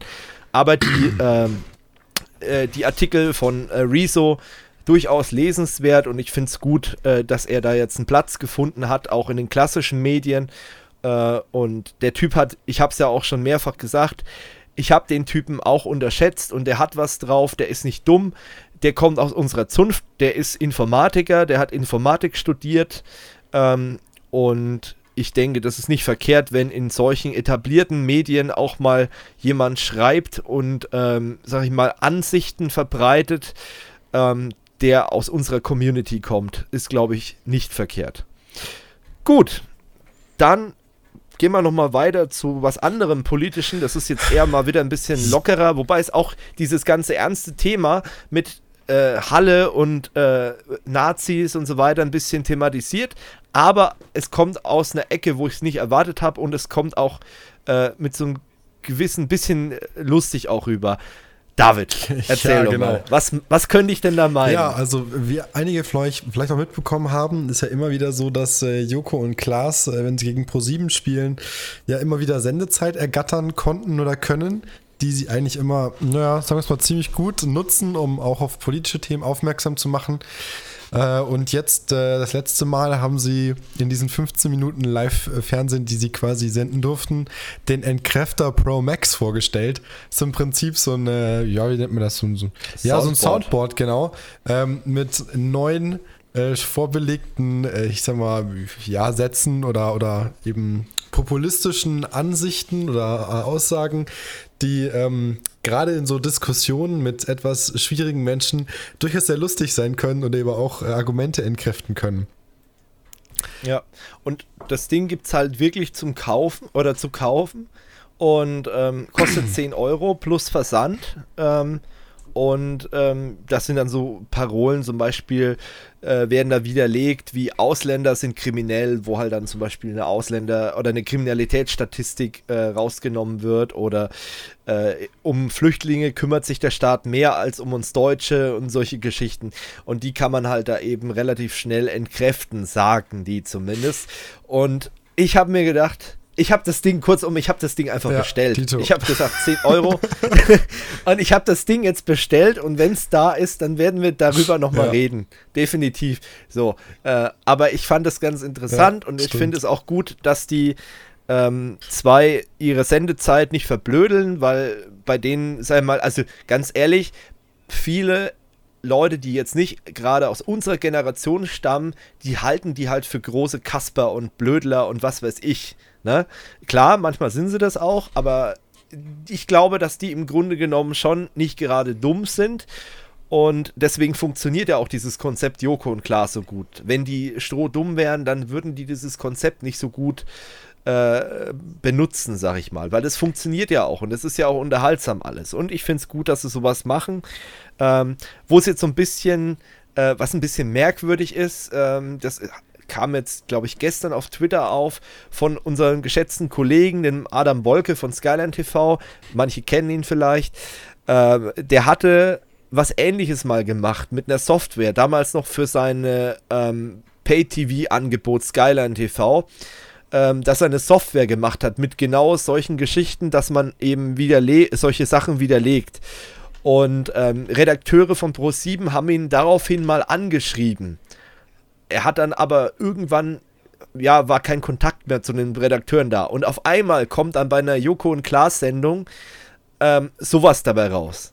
Ne? Also ein Schelm, wer Böses dabei denkt. Vielleicht war es sogar der Adam, der äh, Ideengeber für das ganze Ding. Ne? Also wäre ja cool, aber dann hätten sie ihn ja wenigstens mal drüber informieren können oder was weiß ich, beteiligen, wie auch immer.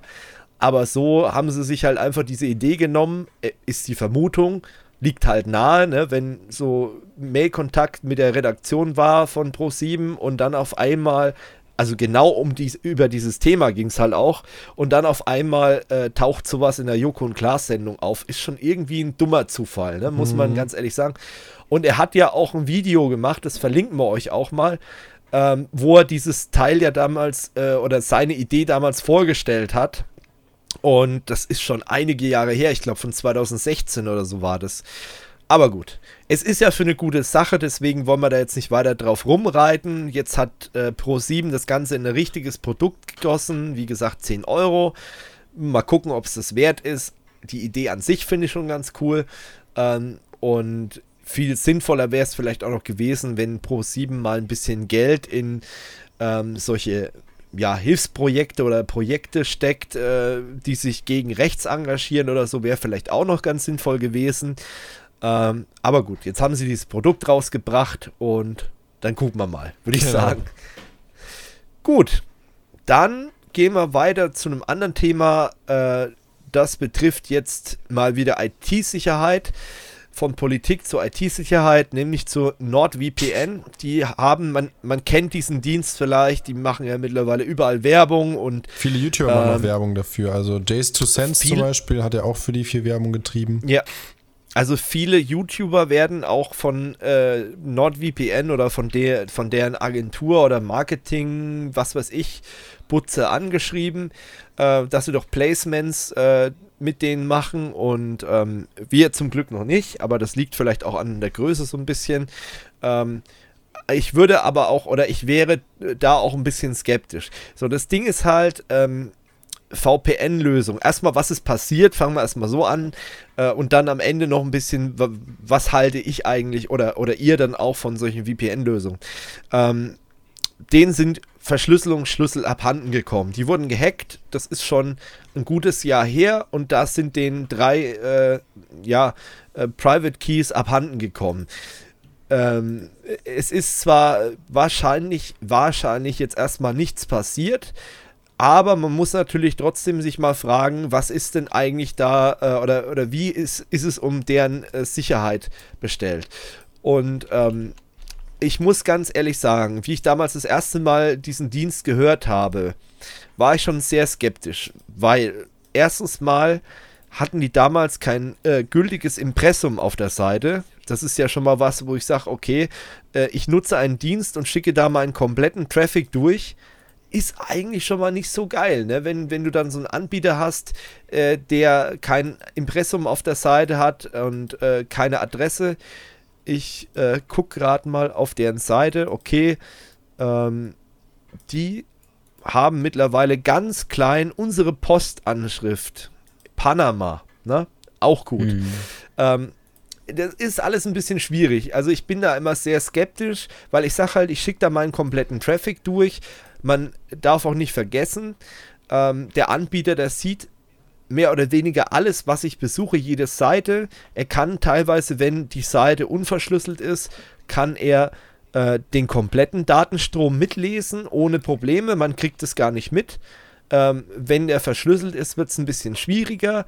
Ähm, wenn der Anbieter äh, einen eigenen Client mitbringt, was ja auch, äh, was die auch machen, dann hat er zum Beispiel die Möglichkeit, auch eine eigene Zertifizierungsstelle auf dem Gerät zu installieren und kann dann den Datenverkehr aufbrechen, kann ihn entschlüsseln und kann ihn aber wieder zu dir verschlüsseln mit der eigenen Zertifizierungsstelle und du kriegst es erstmal nicht mit.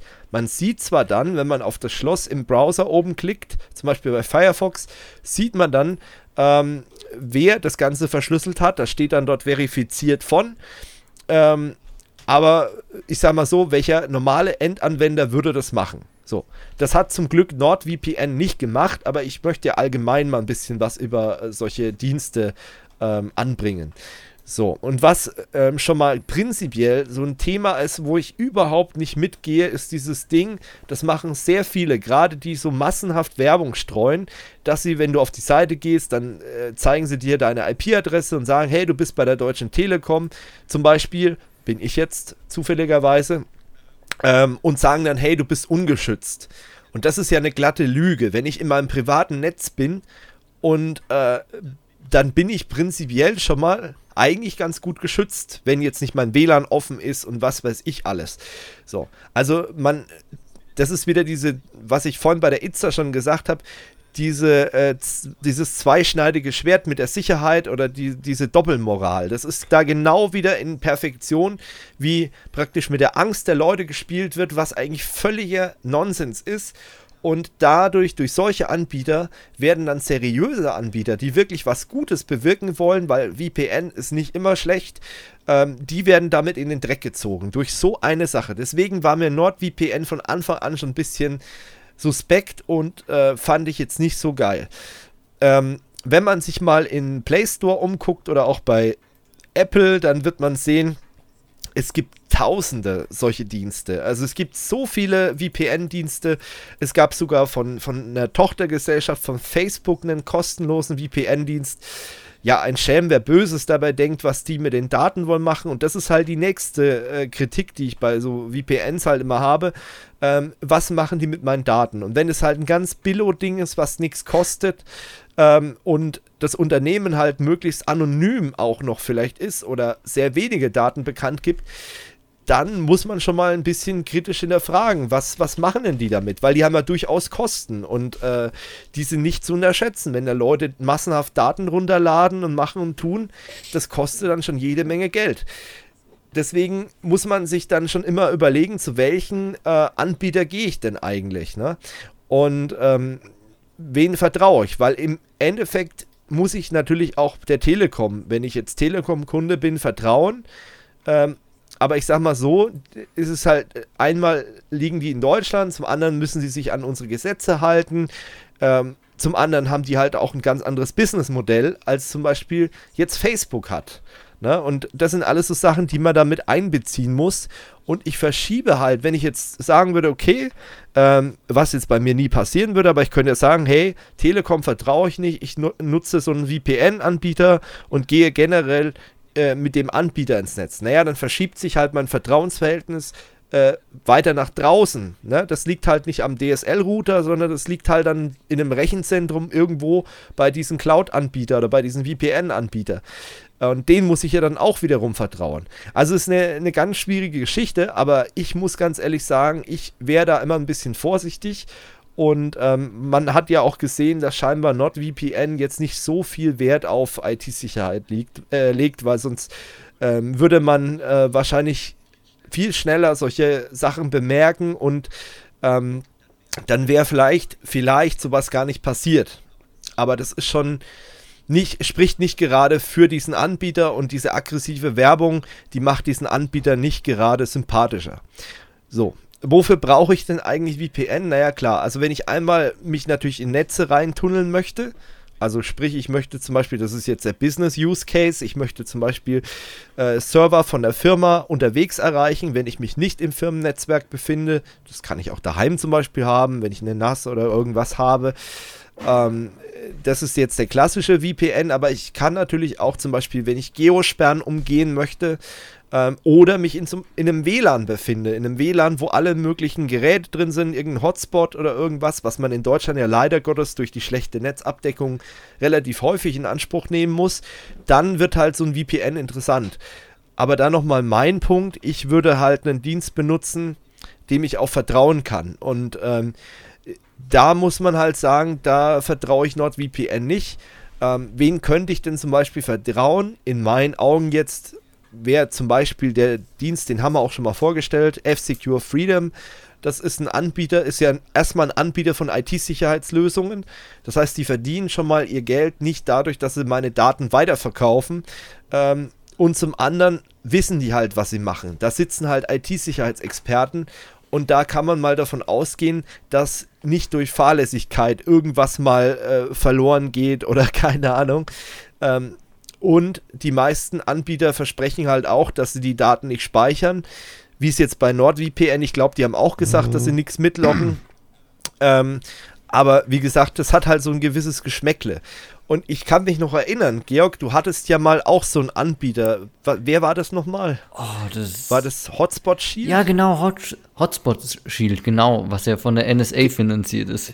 Wollte ich gerade sagen. Und dann guckst du auf die Seite von dem Anbieter und dann siehst du, hey, die arbeiten ja mit der NSA zusammen. Ihr herzlichen Glückwunsch, ne? Also, der, das ist, du hast ja praktisch den, den NSA-Bundestrojaner gleich direkt auf dem Rechner mit installiert. Freiwillig sogar noch, genau. Genau, und, und jagst freiwillig dann deine Daten durch deren Serverinfrastruktur. Also da muss man mal ein bisschen vorsichtig sein. Grundsätzlich VPN eine schöne Sache. Ähm, kann man benutzen. Ich würde es jetzt nicht dauerhaft benutzen, weil das hat natürlich trotzdem einen gewissen Performance-Overhead. Da braucht man nicht drüber reden. Also man merkt schon, wenn man drauf achtet, wenn man sich in einem VPN befindet, dass es ein bisschen eine höhere Latenz hat, wie wenn ich jetzt direkt äh, über Ethernet an meinem DSL-Router hänge. Also gerade wenn du halt schnelles Internet hast, dann merkst du es halt. Ähm, aber wie gesagt, man, man muss halt überlegen, wann macht es Sinn. Und ähm, gerade wenn man sich im WLAN befindet oder in unsicheren Netzen, ich denke zum Beispiel auch an, an Schulnetzwerke, Uninetzwerke, irgendwelche ja, äh, LAN-Partys oder gut, das gibt es ja heutzutage gar nicht mehr, LAN-Partys, aber irgendwelche solche Geschichten, wo halt viele Leute, die man nicht kennt, im gleichen Netzwerk sind, um es mal so runterzubrechen, dann sollte man auf jeden Fall sowas benutzen. Es gibt ja nicht nur den Angriff, man könnte jetzt sagen, okay, naja, es ist ja alles SSL verschlüsselt. Naja gut, man kann aber trotzdem, dadurch, dass du den DNS-Server benutzt, ähm, von ähm, dem Anbieter, in deren Netz du dich befindest, kann man natürlich auch mitlesen, welche Webseiten du besuchst. Man kann den Traffic umleiten, ähm, man kann Profile erstellen, man kann die Daten weiterverwerten. Äh, und deswegen würde ich dann auch lieber einen VPN benutzen man kann sowas auch selber hosten, zum Beispiel. Die Möglichkeit besteht, ist in Deutschland auch wieder schwierig, weil wir wissen ja, was für Upstreams unsere DSL-Anschlüsse in Deutschland haben. Aber wenn man einen dicken Anschluss hat, dann kann man das durchaus machen. Ähm, man muss halt bedenken, der Upload vom Anschluss ist dann der Download, den man über den VPN hat. Und äh, dementsprechend muss halt auch die Leitung ausgelegt sein. Aber man kann sowas auch selber hosten und eventuell gibt es irgendwann vielleicht sogar mal ein Video dazu. Ähm, ja, und man kann als Firma sowas auch äh, einrichten lassen und einkaufen. Hashtag Werbung, Kurs of You Services, ihr wisst Bescheid. Wir können sowas auch machen, wir bieten sowas auch an. Äh, falls ihr für euer kleines Unternehmen oder so eine VPN-Lösung braucht, Firewall, einfach melden. So, Schluss mit Hashtag Werbung. Ähm, aber es muss auch mal sein, irgendwie muss sich der ganze Bums hier finanzieren. Ähm, Nee, aber das ist äh, so meine Meinung zu VPN. Ich, ich weiß nicht, David, nutzt du solche VPN-Dienste oder äh, was nutzt du? Nee, also nicht wirklich aktiv. Wenn ich mal irgendwie was kurzzeitig brauche oder so, dann das FCQ auf dem Handy oder so mal. Aber ansonsten hatte ja. ich, zum Beispiel in der Berufsschule, habe ich mir halt einfach in mein Heimnetzwerk einen Tunnel gemacht, weil äh, ja. alles andere da geblockt wurde und den konnte ich mir halt selber konfigurieren. In der Berufsschule war mein VPN der einzige, der funktioniert hat. Äh, aber ansonsten ja, gut, wenn du im Ausland ja. bist halt, aber da schaue ich dann gezielt bei solche Sachen wie das NordVPN, das kam mir eh schon auch immer, wie du sagst, so nicht ganz koscher vor und vor allem, die sind ja dann zum Teil auch irgendwie in anderen Ländern, wo die der rechtlichen Sachen dahinter es ja auch nicht alle so ernst nehmen oder gerade in Amerika irgendwelche NSLs oder so, wissen wir ja alle. Deswegen, ja, ja ich fand es so ziemlich gruselig, muss man sagen, dass echt etliche Leute aus meiner Berufsschule, ne, Fachinformatiker Systemintegration, alle so auf ja. NordVPN auch abgefahren sind. Ich dachte mir so, hey Leute, schaltet ihr echt euer Hirn komplett aus? Oder das, also das ja. verstehe ich einfach nicht. Man muss halt dazu sagen, dass die schon sehr aggressiv ja, Werbung stimmt, machen. Natürlich. Und diese ganzen äh, ja, üblichen Verdächtigen, Computerzeitschriften, äh, Chip oder CNET und wie sie alle heißen, PC Welt, äh, Computerbild, die schießen sich halt alle voll auf dieses Ding ein und dann hast du noch so große Seiten wie, gut, das betrifft uns jetzt weniger, aber die BBC oder so, die, die machen da halt auch Werbung oder der Guardian oder so. Das ist dann schon ja, das tut die Leute dann schon so ein bisschen beeinflussen, ja, muss man halt auch wirklich genau. sagen. Und wenn dir dieser Anbieter halt die ganze Zeit einredet, du bist gerade total unsicher ja. unterwegs, auch wenn du in deinem eigenen privaten Netzwerk bist, äh, wo maximal dich dein, dein smarter Toaster angreifen kann, dann ist das halt schon eine Lüge und äh, beeinflusst die Leute halt auch. Ne? Das stimmt ich weiß nicht, wie sieht es bei dir aus, Georg? Nutzt du denn die NSA noch als, als VPN? Nee, ich habe es dann gleich, nachdem ich das wo gelesen habe, habe es sofort deinstalliert. Wahrscheinlich ist es immer noch irgendwo auf dem System. Typische ja. NSA-Software. Ähm, aber was ich jetzt äh, benutzt habe, ist von meiner Fritzbox das VPN. Weil das bietet. Auch eine gute Idee. Weil, ähm, Okay, jetzt momentan nicht mehr, weil es jetzt äh, irgendwie die App rumzickt. Das ist natürlich nervig. Aber man könnte jetzt ja. auch mit dem neuen ähm, Update, könnte man sich auch so einen ähm, klassischen VPN-Tunnel einrichten. Äh, genau. Was gibt es denn nochmal für Möglichkeiten? Ähm, OpenVPN. Ja, OpenVPN. Genau. Ja, ja. Genau, das war. Ja, genau. Nee, auch eine gute Idee. Äh, wie gesagt, ich glaube, da können wir auch mal ein bisschen Video machen für unsere, ähm, ja, für unsere Zuschauer, die das jetzt privat brauchen. Im Firmenumfeld würde man das natürlich ein bisschen anders machen, aber dafür gibt es eben auch Dienstleister, die sowas äh, kostengünstig einrichten. Hashtag Werbung. Und dann ist das äh, alles auch kein Problem. Gut, dann würde ich sagen, gehen wir zum nächsten Thema, weil sonst wird das genau. heute wieder eine Überlänge. Da wollen wir ein bisschen von weg. Ähm, zum Thema Vertrauen. Da gibt es nämlich jetzt einen neuen Ansatz, nämlich die deutsche oder schrägstrich europäische Cloud. Äh, Gaia X soll die heißen. Alles klar. Und und ähm, die sollte auf einem Digitalgipfel diese Woche in äh, Dortmund vorgestellt werden. Und da hat so ein bisschen den, den Herrn Altmaier von der Bühne geblasen. Nein, Spaß am Rande. Harter äh, Gegenwind oder was? Das, das, ist auch, das ist auch bei ihm ein bisschen schwer, ihn äh, von der Bühne zu schmeißen. Nee, der ist schon selber gestolpert. Äh, gute Besserung an der Stelle. Ähm, na, ich musste einfach ein bisschen Ellbogen austeilen, weil das, der Herr Altmaier, der war mir noch nie so sympathisch, weil der hat ja auch damals diese ganze Geschichte mit dieser äh, Gaspipeline und Artikel 13 mm, und so, man mhm. erinnert ja. sich, eingefädelt. Deswegen ist er mir jetzt nicht so ganz sympathisch und wenn dann so jemand davon spricht, dass man doch ein bisschen mehr ähm, äh, so praktisch die IT unterstützen muss und, und hoch, was machen wir denn jetzt hier? Ich meine, grundsätzlich finde ich den Ansatz, eine europäische Cloud zu haben, einen Konkurrenten gegenüber den großen Cloud-Anbietern. Also ich denke jetzt an, an äh, Amazon, an Google, an, an äh, Microsoft auch, äh, dass man da einen Konkurrenten aufbaut, äh, einen, ja, einen fähigen Konkurrenten, finde ich ganz gut, die Idee grundsätzlich mal. Aber es wurde ja so dargestellt, äh, wie äh, wenn jetzt einfach mal so beschlossen wird, jetzt machen wir das und dann ist der auch da, der Konkurrent. Aber die Realität sieht halt auch anders aus. Und ähm, Microsoft finde ich ja ganz interessant. Die haben darauf schon reagiert. Also die Deutschlandchefin von Microsoft hat schon äh, dazu Stellung bezogen und sie meint halt auch, äh, dass dieses Projekt eigentlich äh, nicht erfolgreich sein kann. Und ähm, ich sag mal so, klar, Microsoft würde das natürlich nicht in Kram passen, äh, aber was die äh, Sabine Benedikt von Microsoft sagt, äh, von Microsoft Deutschland, da, da, ist schon was Wahres dran. Wenn man sich in der Vergangenheit mal anguckt, was Deutschland so alles gemacht hat, ich sage nur die E-Mail oder sowas, hm. das hat halt alles irgendwie nicht so ganz funktioniert.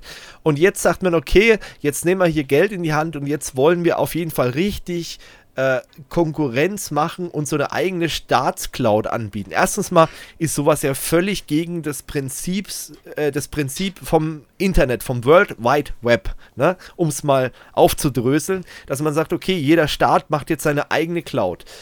Auf der anderen Seite verstehe ich die Sorgen, die unsere Politiker haben. Wir haben in den USA einen völlig Wahnsinnigen an der Macht, wo du nicht weißt, schaltet er irgendwann einfach mal irgendwas ab, weil ihm irgendwas nicht passt, weil er gerade schlecht gelaunt ist oder ein Furz im Bauch quer hängt.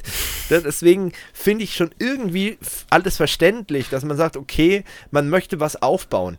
Auf der anderen Seite muss man aber auch sagen, diese Unternehmen, die sind ja nicht umsonst da, wo sie jetzt sind, weil sie halt innovative Lösungen geliefert haben, äh, auch wenn man es Microsoft vielleicht vor zehn Jahren noch nicht zugetraut hätte, ähm, Office 365 oder auch die Azure Cloud, das sind wuchtige Argumente für Microsoft. Das muss man einfach mal neidlos anerkennen. Aber auch wenn du Richtung Amazon guckst, mit, äh, mit AWS zum Beispiel, mit den Amazon Web Services, die bieten halt Dienste wirklich super an. Du kannst skalieren, wie du möchtest und hast jede Menge Produkte. Ähm, innerhalb dieser, dieses äh, kleinen Mikrokosmoses, sag ich mal, ähm, das ist schon echt geil. Und das gleiche halt eben auch bei Google. Google bietet ja auch mit, mit der Cloud mittlerweile ähm, Dienste an, die du schön skalieren kannst, äh, die äh, gut abgerechnet werden, ähm, die einfach zu bedienen sind und so weiter und so fort. Das gibt es ja alles. Und dann muss man ja auch sagen, in Deutschland gibt es das ja auch. Zwar jetzt nicht, es gibt keine so großen Marktführer, aber das liegt vielleicht auch daran, dass die Politik in den letzten Jahren der IT-Branche das Leben immer schwer gemacht hat. Schon die ganze Zeit. Und äh, dass solche Unternehmen bei uns gar nicht entstehen können, die so groß werden wie eine Microsoft. Und man darf auch nicht vergessen, wie lange gibt es Microsoft schon, ne? Oder auch Google oder äh, Amazon. Ähm, die haben halt schon jahrelang eine riesen Marktmacht und jetzt, nachdem er jahrelang gepennt hat, jetzt geht man her und sagt, oh, jetzt müssten wir aber langsam mal was machen, weil wenn der Irre in den USA mal die Cloud abschaltet, dann haben wir hier in Deutschland ein Riesenproblem oder in Europa. Ähm, ja, guten Morgen, ne? Schön, dass sie jetzt aufwacht. Aber es gibt in Deutschland ja Lösungen. Wir haben einige Rechenzentren, wir haben einige Cloud-Anbieter, äh, wir haben äh, Systemhäuser, wir haben äh, Dienstleister, wie eben auch Kurs of You Services, die zum Beispiel eben auch individuelle Lösungen schneidern, wenn Leute wirklich in die Cloud migrieren wollen. Also das alles gibt es ja und die Cloud ist ja auch in ist ja auch möglich, dass du sagst, ich möchte jetzt in deutsche Rechenzentren gehen.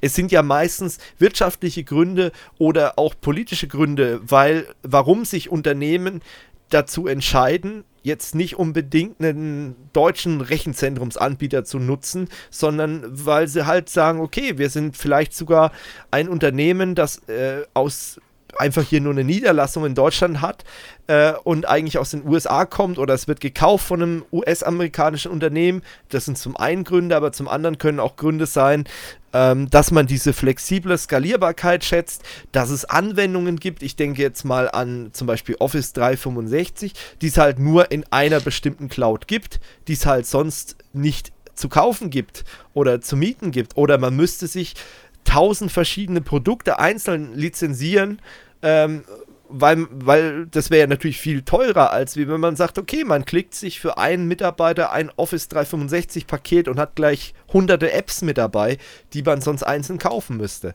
Also ganz so einfach, wie das dargestellt wird, eine europäische Cloud zu machen, äh, die dann auch noch genutzt wird von den Leuten, äh, die sehe ich jetzt nicht. Oder wie, wie, wie seht ihr das? Oder weiß ich nicht. Ja, ich glaube nicht, dass da so eine europäische Cloud erfolgreich sein kann. Das ist, weiß nicht, es ist einfach verschlafen worden.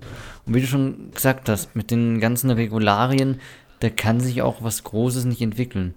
Vor allem die Leute sind momentan schon an das ganze Microsoft-Zeugs gewöhnt und an die großen Anbieter. Und jetzt auf einmal so äh, Europa, hallo, wir sind auch da. Ja, und jetzt will man vielleicht auch noch irgendwann, kommt man auf die Idee, man möchte ein eigenes Betriebssystem rausbringen oh oder so in Europa.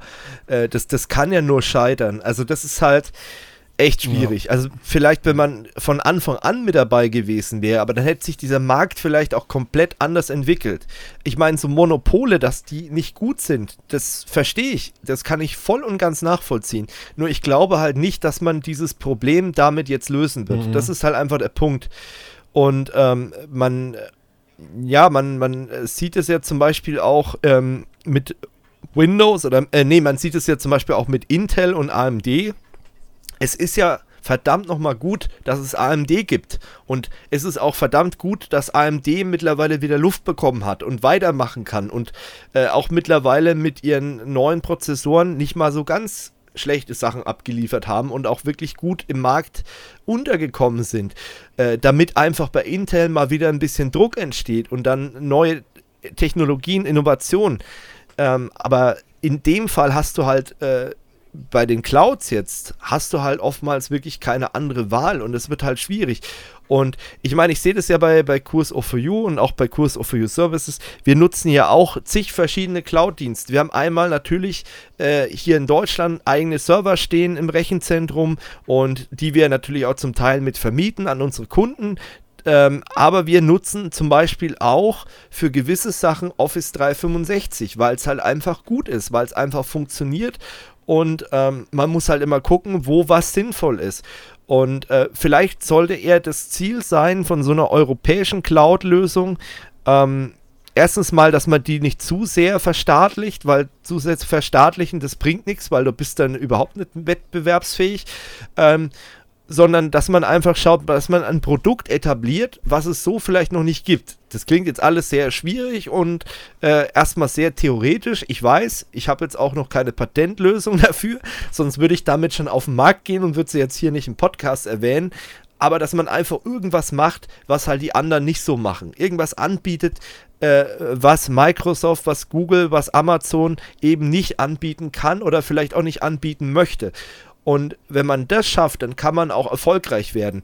Aber nicht, indem man sagt, okay, wir kopieren jetzt eins zu eins die, die Clouds dieser Anbieter.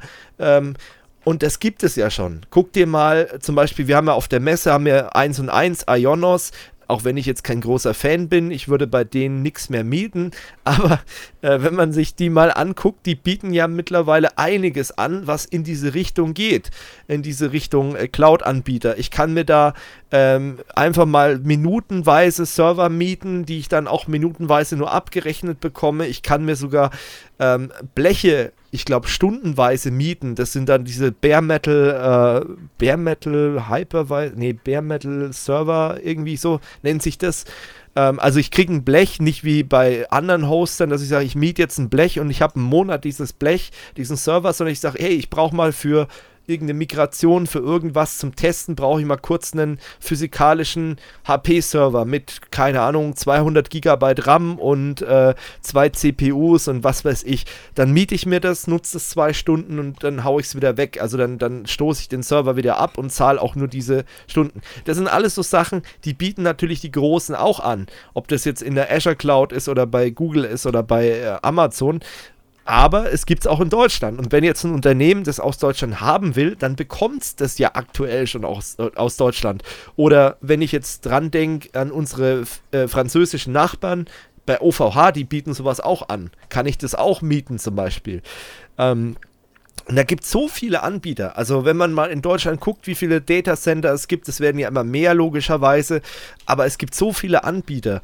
Und ähm, eigentlich gibt es da keinen Grund, sowas nochmal ja, unter staatlicher Kontrolle irgendwie aufzubauen. Völliger Quatsch. Aber gut. Naja, dann ist ja noch ähm, der, ähm, was soll ich sagen? Da ist ja noch diese, diese Geschichte mit dem Altmaier passiert. Also der, den hat es ja von der Bühne gefegt. Der ist da irgendwie gestolpert und äh, war dann erstmal ausgenockt. Und ähm, dann ist dieser Digitalgipfel ja erstmal unterbrochen worden. Es gab dann auch keine Pressekonferenz mehr, wo dieses ganze Projekt ja noch im Detail vorgestellt werden sollte. Deswegen äh, ist es ein bisschen schade, dass wir jetzt nicht mehr Informationen haben, wer da involviert sein wird, also welche Unternehmen, wie das Ganze aussehen soll, was es für einen Sinn hat. Ähm, kann man leider noch nicht so viel dazu sagen. Ähm, was man halt sagen kann, dass auch der Ansatz ist, zum Beispiel äh, öffentliche Einrichtungen in die Cloud zu bringen, dann in diese staatseigene Cloud. Ähm, dazu sei auch gesagt, es gibt bereits ähm, ja, so halbstaatliche Geschichten. Ähm, wenn man zum Beispiel mal an unsere ganzen Stadtwerke in Deutschland denkt, äh, da gibt es auch einige Stadtwerke, die ihr eigenes Rechenzentrum anbieten, die wiederum untereinander auch sich gegenseitig Rechenzentrumsdienstleistungen anbieten. Das ist ja auch eine Cloud, das darf man ja auch nicht vergessen. Also ich glaube, die Politik das ist ähnlich wie die Horst Seehofer Geschichte. Die machen da irgendwelche Nebelkerzen und die wissen eigentlich gar nicht, wovon sie reden, ähm, weil eigentlich wird in Deutschland schon äh, Cloud Computing betrieben, auch im, im öffentlichen Bereich, zwar untereinander in den Stadtwerken zum Beispiel, ähm, aber ich weiß zum Beispiel auch, dass es so äh, Behörden-Clouds auch schon gibt, dass äh, Städte untereinander mhm. auch kooperieren. Und äh, also das sind alles so Sachen, die muss man da auch mal mit einbeziehen, weil das ja immer so das Hauptargument ist, ja, Trump schaltet uns dann irgendwann mal äh, die ganzen, was weiß ich, die ganzen Verkehrsleitsysteme aus und so weiter. Äh, erstens mal glaube ich kaum, dass es da Stadtwerke gibt oder, oder ähm, Gemeinden, Städte, wie auch immer, die ihr Verkehrsleitsystem äh, in die äh, Google Cloud oder Amazon oder Microsoft stecken. Äh, und zum anderen, äh, ganz ehrlich, äh, die sorgen mittlerweile schon dafür. Klar, die sollten vielleicht auch ein bisschen mehr in, in Personal stecken. Da ist wieder das Problem, das fällt nicht äh, vom Baum, sondern da muss man halt auch in Bildung investieren. Da hat man in den letzten Jahren auch einiges verpennt. Also ihr merkt schon, dieses Thema ist einfach viel zu komplex und ähm, man kann nicht einfach sagen, so, jetzt machen wir mal eine Staatscloud und dann ist das Problem gelöst. Ja. Das ist einfach, da muss man generell in Deutschland mehr machen im Bereich Digitalisierung, äh, im Bereich Bildung muss auch viel mehr gemacht werden, weil Bildung hat man ja schon, sollte man eigentlich wissen, dass es eben der Schlüssel zum Wohlstand ist. Und gerade diese ganzen, diese, ähm, wie so schön heißt, diese MINT-Fächer, also die ganzen Naturwissenschaften, technischen IT-Fächer, die sind halt eben auch wichtig, dass es einem Land gut geht und dass ein Land vorankommt. Und äh, das sehe ich halt leider in Deutschland aktuell nicht so im Kommen. Aber ich kann mich auch täuschen, ich kann auch alles schwarz reden. Äh, und mittlerweile werde ich ja auch immer älter. Vielleicht setzt es bei mir mittlerweile auch ein, dass ich da so ein bisschen pessimistisch in die Zukunft blicke. Gut, damit wir in der Zeit bleiben, würde ich sagen, gehen wir mal weiter. Außer ihr wollt noch irgendwas zur deutschen Cloud loswerden. Ähm, ich könnte äh, jetzt nur noch Random Trivia kurz mit reintun, weil Gaia. Komm, hau raus. Genau, Gaia, das ist, äh, ist die Erdmutter. Das ist die Personifikation der Erde in der griechischen Mythologie. Ja, das. Warum nicht, äh, ne? Da hat man sich vom Marketing vielleicht was gedacht der Rest halt leider noch nicht so ganz. Aber mal gucken, ich würde vorschlagen, wenn es dann noch mehr Fakten gibt, reden wir nochmal im Detail drüber.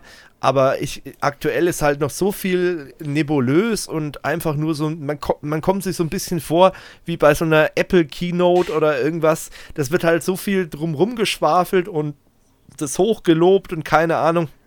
Aber die technischen Fakten, die bekommst du halt erst, wenn du das Ding dann mal in der Hand hast. Und äh, aktuell kannst du überhaupt nichts in der Hand haben, weil, wie gesagt, es gibt eigentlich äh, kaum Informationen. Nur dieser Ansatz, dieser allgemeine Ansatz ist schon ein bisschen äh, komisch. Und äh, die Leute, die sich damit auskennen in der Branche, ähm, auch wenn ich so in meinem Bekanntenkreis mal so ein bisschen rumfrage, die schütteln alle nur mit dem Kopf und äh, ja, verstehen nicht so ganz, was da vor sich geht. Gut, ähm, wer auch nicht versteht, äh, was vor sich ging, war zum Beispiel der geschätzte YouTube-Tech-Kollege, der Julian Völske. Grüße gehen raus an den Own Galaxy. Ähm, der hat nämlich eine YouTube-Phishing-Mail bekommen und äh, da geht aktuell so ein bisschen was rum. Also, ähm, wir haben jetzt auch mittlerweile eine bekommen und äh, es ist mittlerweile auch ungefähr klar, wie das Ganze abläuft, dieser Angriff. Ähm, irgendeiner scheint mal gedacht zu haben, okay, man guckt mal ein bisschen auf die YouTube-Kanäle, die so ein bisschen professioneller unterwegs sind. Die haben ja dann meistens so einen Business-Kontakt für Product Placements, Kooperationen, wie auch immer. Und da ist eine Kontakt-E-Mail-Adresse und äh, an diese Kontakt-E-Mail-Adresse wird ein ähm, eine Meldung geschickt. Das ist so eine Autorisierungsmeldung. Ähm, hier möchte ein neues Netzwerk äh, sich mit dem YouTube-Account ver, ja, verbinden und möchte da eine Analyse durchführen.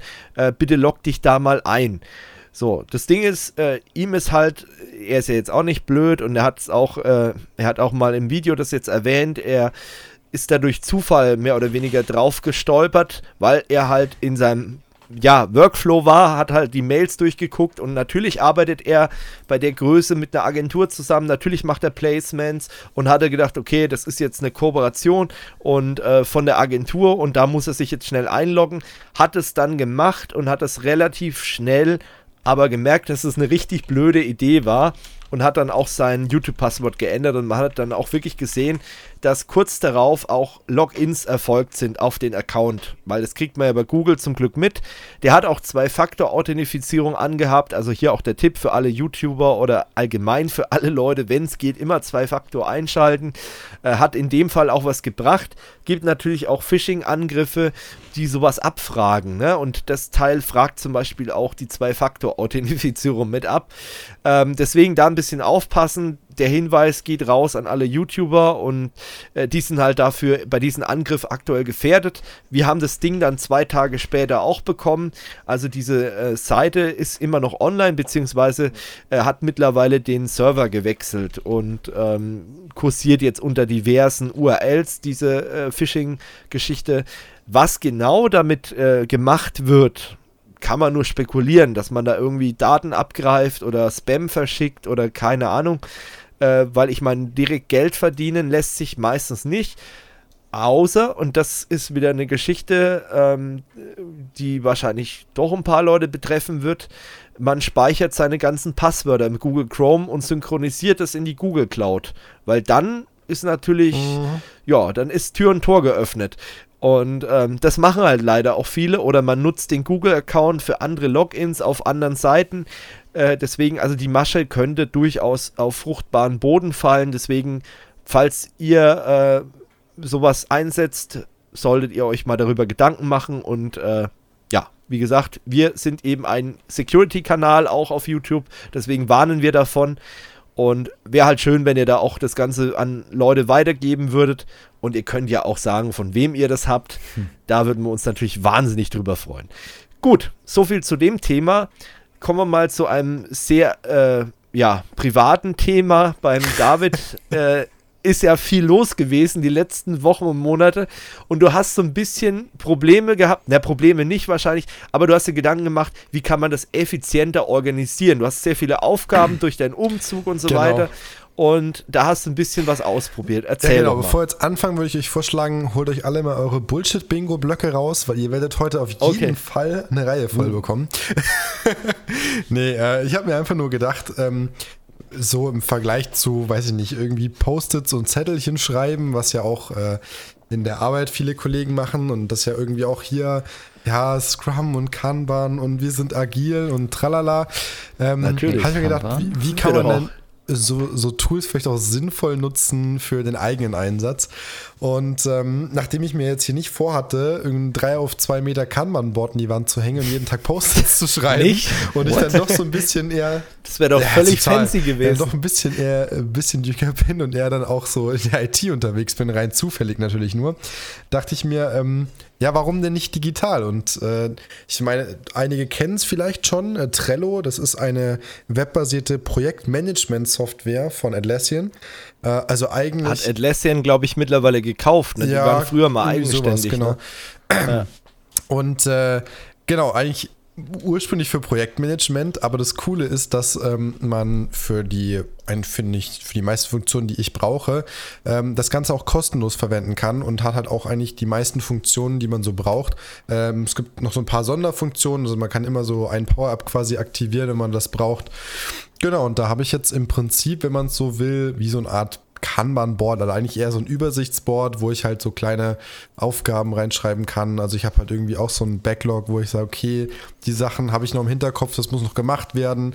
Was steht denn noch an? Also gerade jetzt irgendwie aktuell ähm, vielleicht auch mal wenn ich irgendwas planen will mit Leuten, äh, kann natürlich auch jemand auf das Board mit einladen oder auch für Aufgaben dann das zuweisen und das ist halt einfach ganz praktisch. Ähm, das haben wir halt so während dem Umzug ein bisschen genutzt. Äh, Alina hat mir dann auch immer mal wieder da Sachen eingestellt, die noch zu tun sind und sei es ganz banale Kleinigkeiten, wo man halt einfach vielleicht sonst nicht dran denkt. Ich fand es halt einfach ganz praktisch. Ich bin jetzt momentan wieder ein bisschen ja, nicht weggekommen davon, aber es ist ein bisschen äh, weniger geworden, weil die meisten sonst so eingependelt haben. Aber auch in der Arbeit durchaus, also nicht direkt in der Arbeit, weil da haben wir andere Tools, aber ähm, mit Leuten, mit denen ich aus der Arbeit auch mit anderen Sachen zusammenarbeite, nutzen wir das auch, um uns halt so ein bisschen zu organisieren und dafür, dass es halt in dem Fall kostenlos ist, ähm, ist es ja. halt echt eine coole Sache. Und du hast auch irgendwie auch einen Kalender. Ich kann es auch mit äh, irgendwie Cloud oder so synken. Ähm, und das finde ich halt echt ganz praktisch dafür. Ja, vielleicht ähm, nochmal zu dem, also wenn jetzt jemand äh, die letzte Minute gedacht hat, what the fuck, was, was ist das eigentlich, wo kommt das her?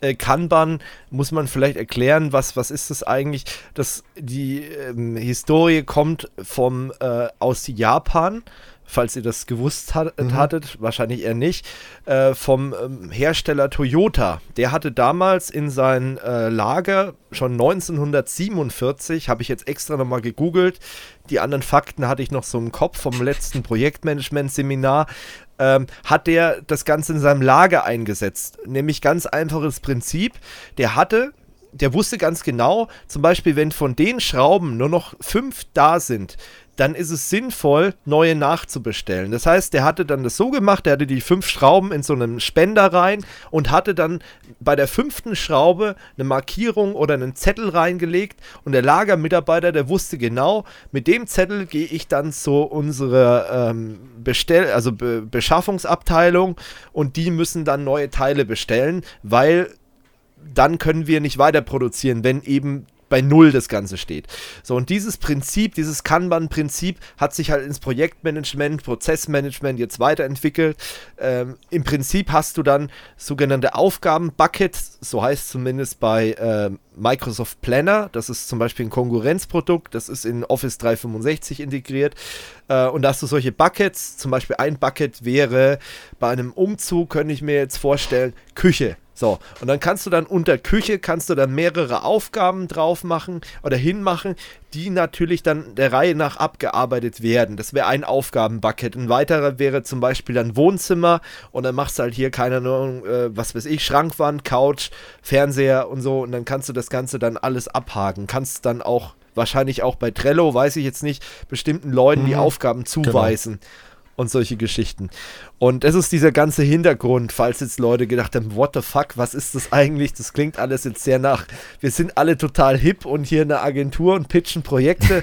naja, so ein bisschen was ist es auch, ähm, aber es ist durchaus sinnvoll. Ja, genau. Und ich für meinen Teil nutze das halt auch im, im Geschäftsumfeld ganz gerne, ähm, zum Beispiel hatten wir jetzt bei Kurs of You ähm, im, äh, wann war das? Im Mai hatten wir diese riesen Datacenter-Migration, wo wir die ganzen Server ins andere Rechenzentrum äh, gekarrt haben, also virtuell gekarrt und ähm, haben dann Sachen, Daten übertragen, migriert, Systeme umgestellt. Das war ein Projekt, das ging ja über mehrere Wochen, da äh, waren mehrere Leute dran beteiligt und insgesamt, ich habe extra nochmal nachgeguckt, um die 5000 Einzelaufgaben und da hilft halt sowas dann doch ganz gut. Also da ist sowas ganz, mhm. ganz toll. Wir haben das über Planner gemacht, über Microsoft Planner. Jetzt nicht über, ähm, über Trello, aber man hätte das auch über Trello machen können, durchaus.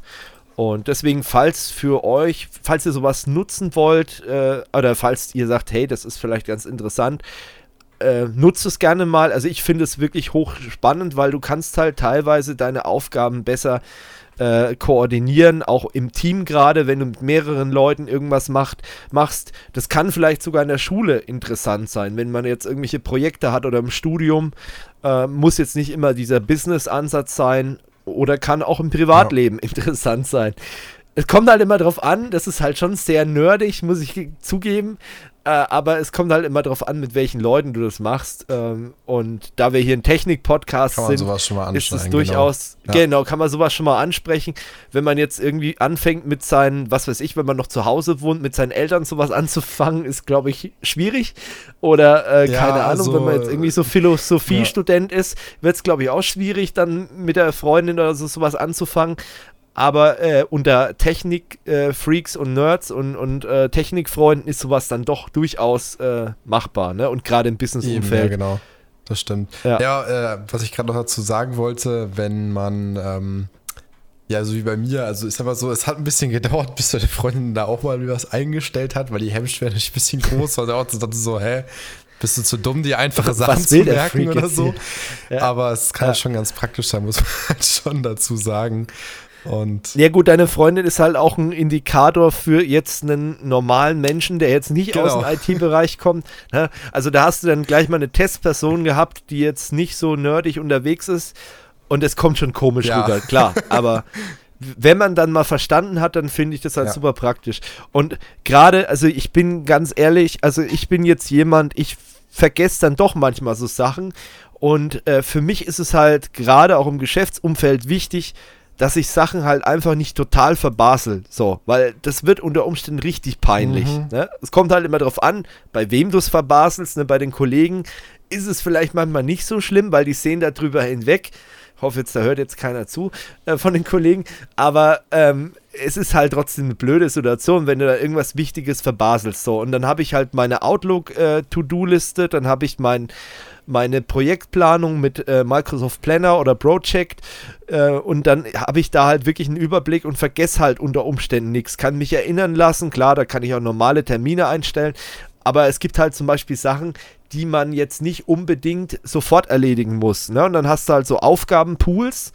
Gerade bei so einem Riesenprojekt ist es halt gut, weil dann sagst du, okay, jetzt kümmere ich mich mal um diesen Aufgabenbereich. Und ach, was gibt es denn da noch, was ich machen muss oder kann?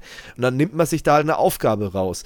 Und das ist halt gerade, wenn man so selbst organisiert arbeitet, wie es ja in der IT eigentlich relativ häufig der Fall ist, weil es ist ja nicht so wie am Fließband, dass du da irgendwelche Sachen abarbeitest, sondern du hast ja oftmals eine Eigenverantwortung, dass es heißt, hey, es gibt die und die Projekte und die müssen halt bis dahin da irgendwann mal, da gibt es eine Deadline, dann müssen die halt erledigt sein. So, und dann organisierst du deinen Tag halt mehr oder weniger selbstständig und da sind halt solche Tools einfach Gold wert, muss man halt einfach sagen.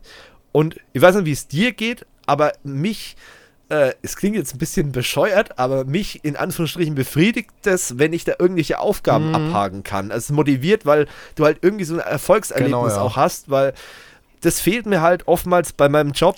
Geht wahrscheinlich vielen IT-Lern so. Du hast halt oftmals nicht direkt irgendwelche Erfolgserlebnisse. Das ist halt nichts physisches zum Anfassen, nichts haptisches. Ne? Genau. Das ist halt das Problem. Genau. Und wenn du halt sowas dann visualisiert bekommst, dass du da was abgeschlossen hast und so, das ja. ist halt dann doch Hashtag ganz nett. Gamification. Das motiviert dann.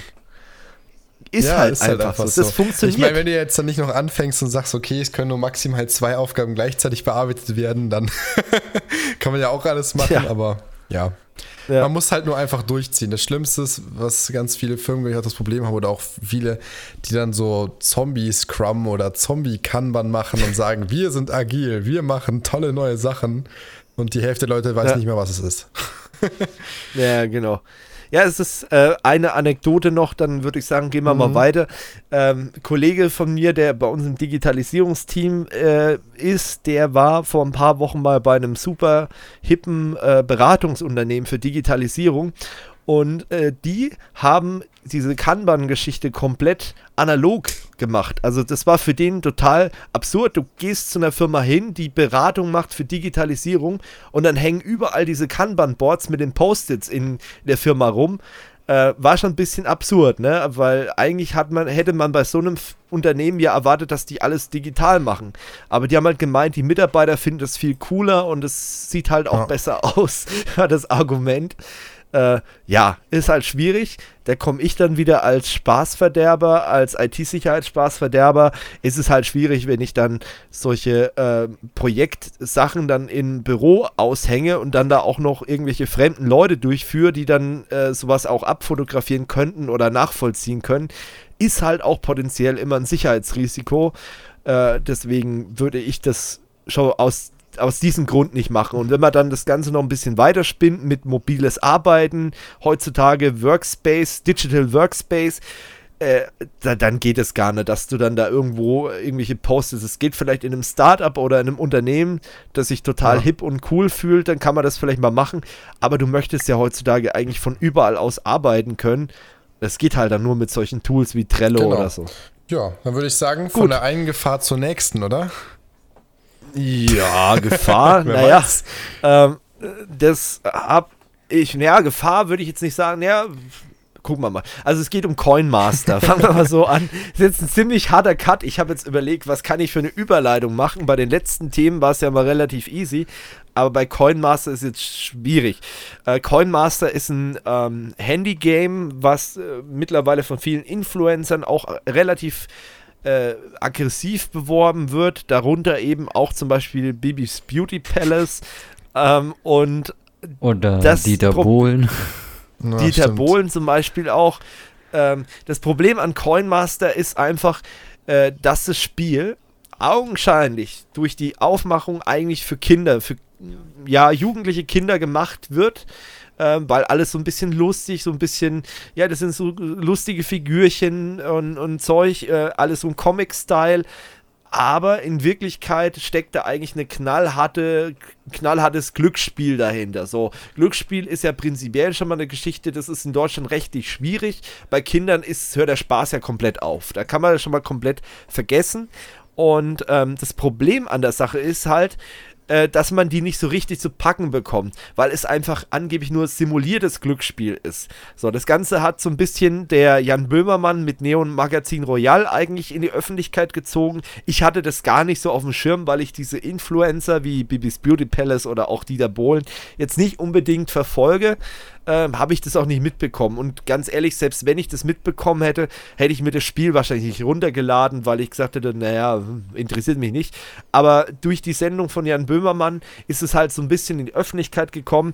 Und äh, das Verwerfliche daran, warum ist es jetzt Glücksspiel, ist halt, erstmal, es richtet sich so an Kinder und zum anderen, es gibt solche Slot-Machines, wo du halt wirklich dann ähm, äh, ja einmal äh, praktisch drücken kannst ähm, und du kannst auch in der Stunde, glaube ich, nur so und so oft drücken, zehnmal oder ich Das weiß sind fünfmal. Fünfmal kann man in der Stunde da drücken und dann genau. wirst du aufgefordert, naja, entweder du wartest jetzt eine Stunde oder wenn du ungeduldig bist, kannst du ja so ein super Angebot annehmen, dass du halt für drei Euro oder so dann 50 mal drehen kannst. Natürlich. Und ähm, es geht, glaube ich, bis 200 Euro hoch. Also man könnte richtig viel Geld in diese Slot-Maschine hauen.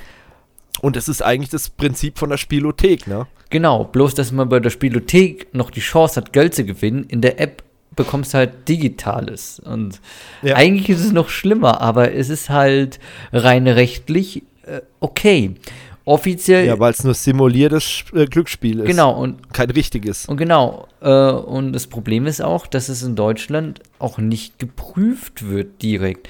Weil ähm, man, es gibt da eine Stelle von äh, des deutschen Staates, die sich darum normalerweise kümmert, aber die macht es erst nach einem Antrag, wenn jetzt äh, irgendwie ein Formular ausfüllt und sagt, ja, die App kommt mir ein bisschen komisch vor. Da ist aber auch die Sache, das kann nicht jeder. Dazu muss man äh, zum Beispiel Lehrer sein oder Polizist oder im Staatsdienst genau im Staatsdienst sozusagen. arbeiten und erst ja. dann kannst du dieses Formular dahin schicken. Ja, also auch völliger Nonsens, wenn, wenn man jetzt sagt, okay, man ist irgendwie ein besorgtes Elternteil oder so, kann man vergessen. Man muss halt wirklich sich dann an den Lehrer des Vertrauens wenden und hoffen, dass er dieses, diese Gefahr auch sieht und das alles auch checkt. Und was halt an der Sache auch verwerflich ist, ist halt diese Vehemenz der Influencer, die sich da halt mal wieder äh, manche, die da mal wieder, sagen wir mal, virtuell die Beine breit machen und dafür jeden Mist, der nicht gleich bei äh, zwei auf den Bäumen ist, äh, irgendwie Werbung macht. Das ist halt auch schwierig, ne? Und das geht halt alles auch an die junge Zielgruppe. Und da muss man sich halt schon fragen, äh, was denn Ziel der App ist. Und ähm, ich unterstelle der App jetzt einfach mal, oder ich habe das Gefühl, sagen wir es mal so, äh, dass die App halt gezielt versucht, die Leute in Anführungsstrichen abhängig zu machen, dass die Leute möglichst oft drücken wollen um dann halt zum Beispiel irgendwie so ein, so ein Fuchsfutter zu bekommen oder irgendwas, ähm, ist halt schwierig, ist halt problematisch, weil es halt einfach wie bei einem Glücksspielautomaten funktioniert. Wie du sagst, man kann nichts gewinnen, aber man gibt halt dann Geld aus, weil man sagt, ach komm, jetzt will ich ja hier mal 100 Mal drücken oder so, vielleicht kann ich mich da verbessern. Ähm, ist schon schwierig. Natürlich äh, ja, man muss auch gucken, wo kommt das Spiel her. Da wurde ja auch gezeigt, dass da einige Glücksspiel- oder Online-Casinos äh, mit investieren bei der ganzen Geschichte. Das hat halt auch so ein gewisses Geschmäckle, ne? Und äh, Coinmaster wird im App Store halt auch als Abenteuerspiel beworben, was ja auch ziemlich absurd ist eigentlich, ne? Ja, aber das Beste ist auch, wenn man sich im Hinterkopf behält, dass das von der äh, ähm, Glücksspielindustrie quasi finanziert wird. Das letzte ja. Level, das ist, glaube ich, das 206. ist tatsächlich das Spielecasino. Ja. Die Spielothek. Also, genau, dann kann man die Leute nochmal verleiten. Aber ganz ehrlich, äh, ich sag mal so, ich kann nur für mich sprechen, aber Spielothek ist halt, glaube ich, auch nimmer so in. Ne? Also ich, ich weiß nicht, ich kann mich nur erinnern, es gab halt einige Leute damals noch aus meiner Schulklasse oder so, die mal in die Spielo, aber ich für meinen Teil, ich war noch nie in der Spilo. Das hat Dito, mich noch nie gereizt, ja. mal in eine hm. Spilo zu gehen. Weil das sind so mein Gefühl halt immer nur irgendwelche verkrachten Existenzen, die da ihr ganzes Gehalt verzocken, weil du verlierst halt eh Geld. Ne? Das ist da, da kaufe ich mir lieber irgendein neuen, neues Gadget, wo ich sage, okay, da habe ich wenigstens noch was davon, auch wenn es ein bisschen Nonsens ist. Oder äh, kaufe mir die zehnte Kamera von dem Geld aber Spilo war für mich nie irgendwie äh, ein Thema. Ja, und das ist ja auch genau das Problem, was die Spielotheken haben, weil jetzt quasi äh, immer weniger Leute gehen, vor allem die junge Generation wird damit ja. nicht erreicht.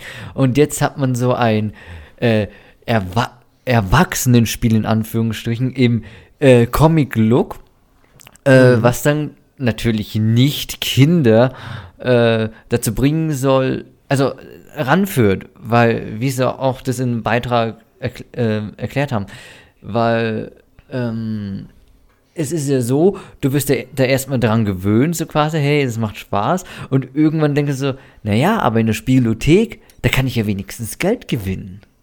Ja, ja. Ja, genau. Also ich denke auch, dass es so ein bisschen die Leute da ranführen soll, die Jugendlichen schon oder die Kinder. Und das ist halt einfach das äh, Verwerfliche und, und Kritische an der ganzen Geschichte.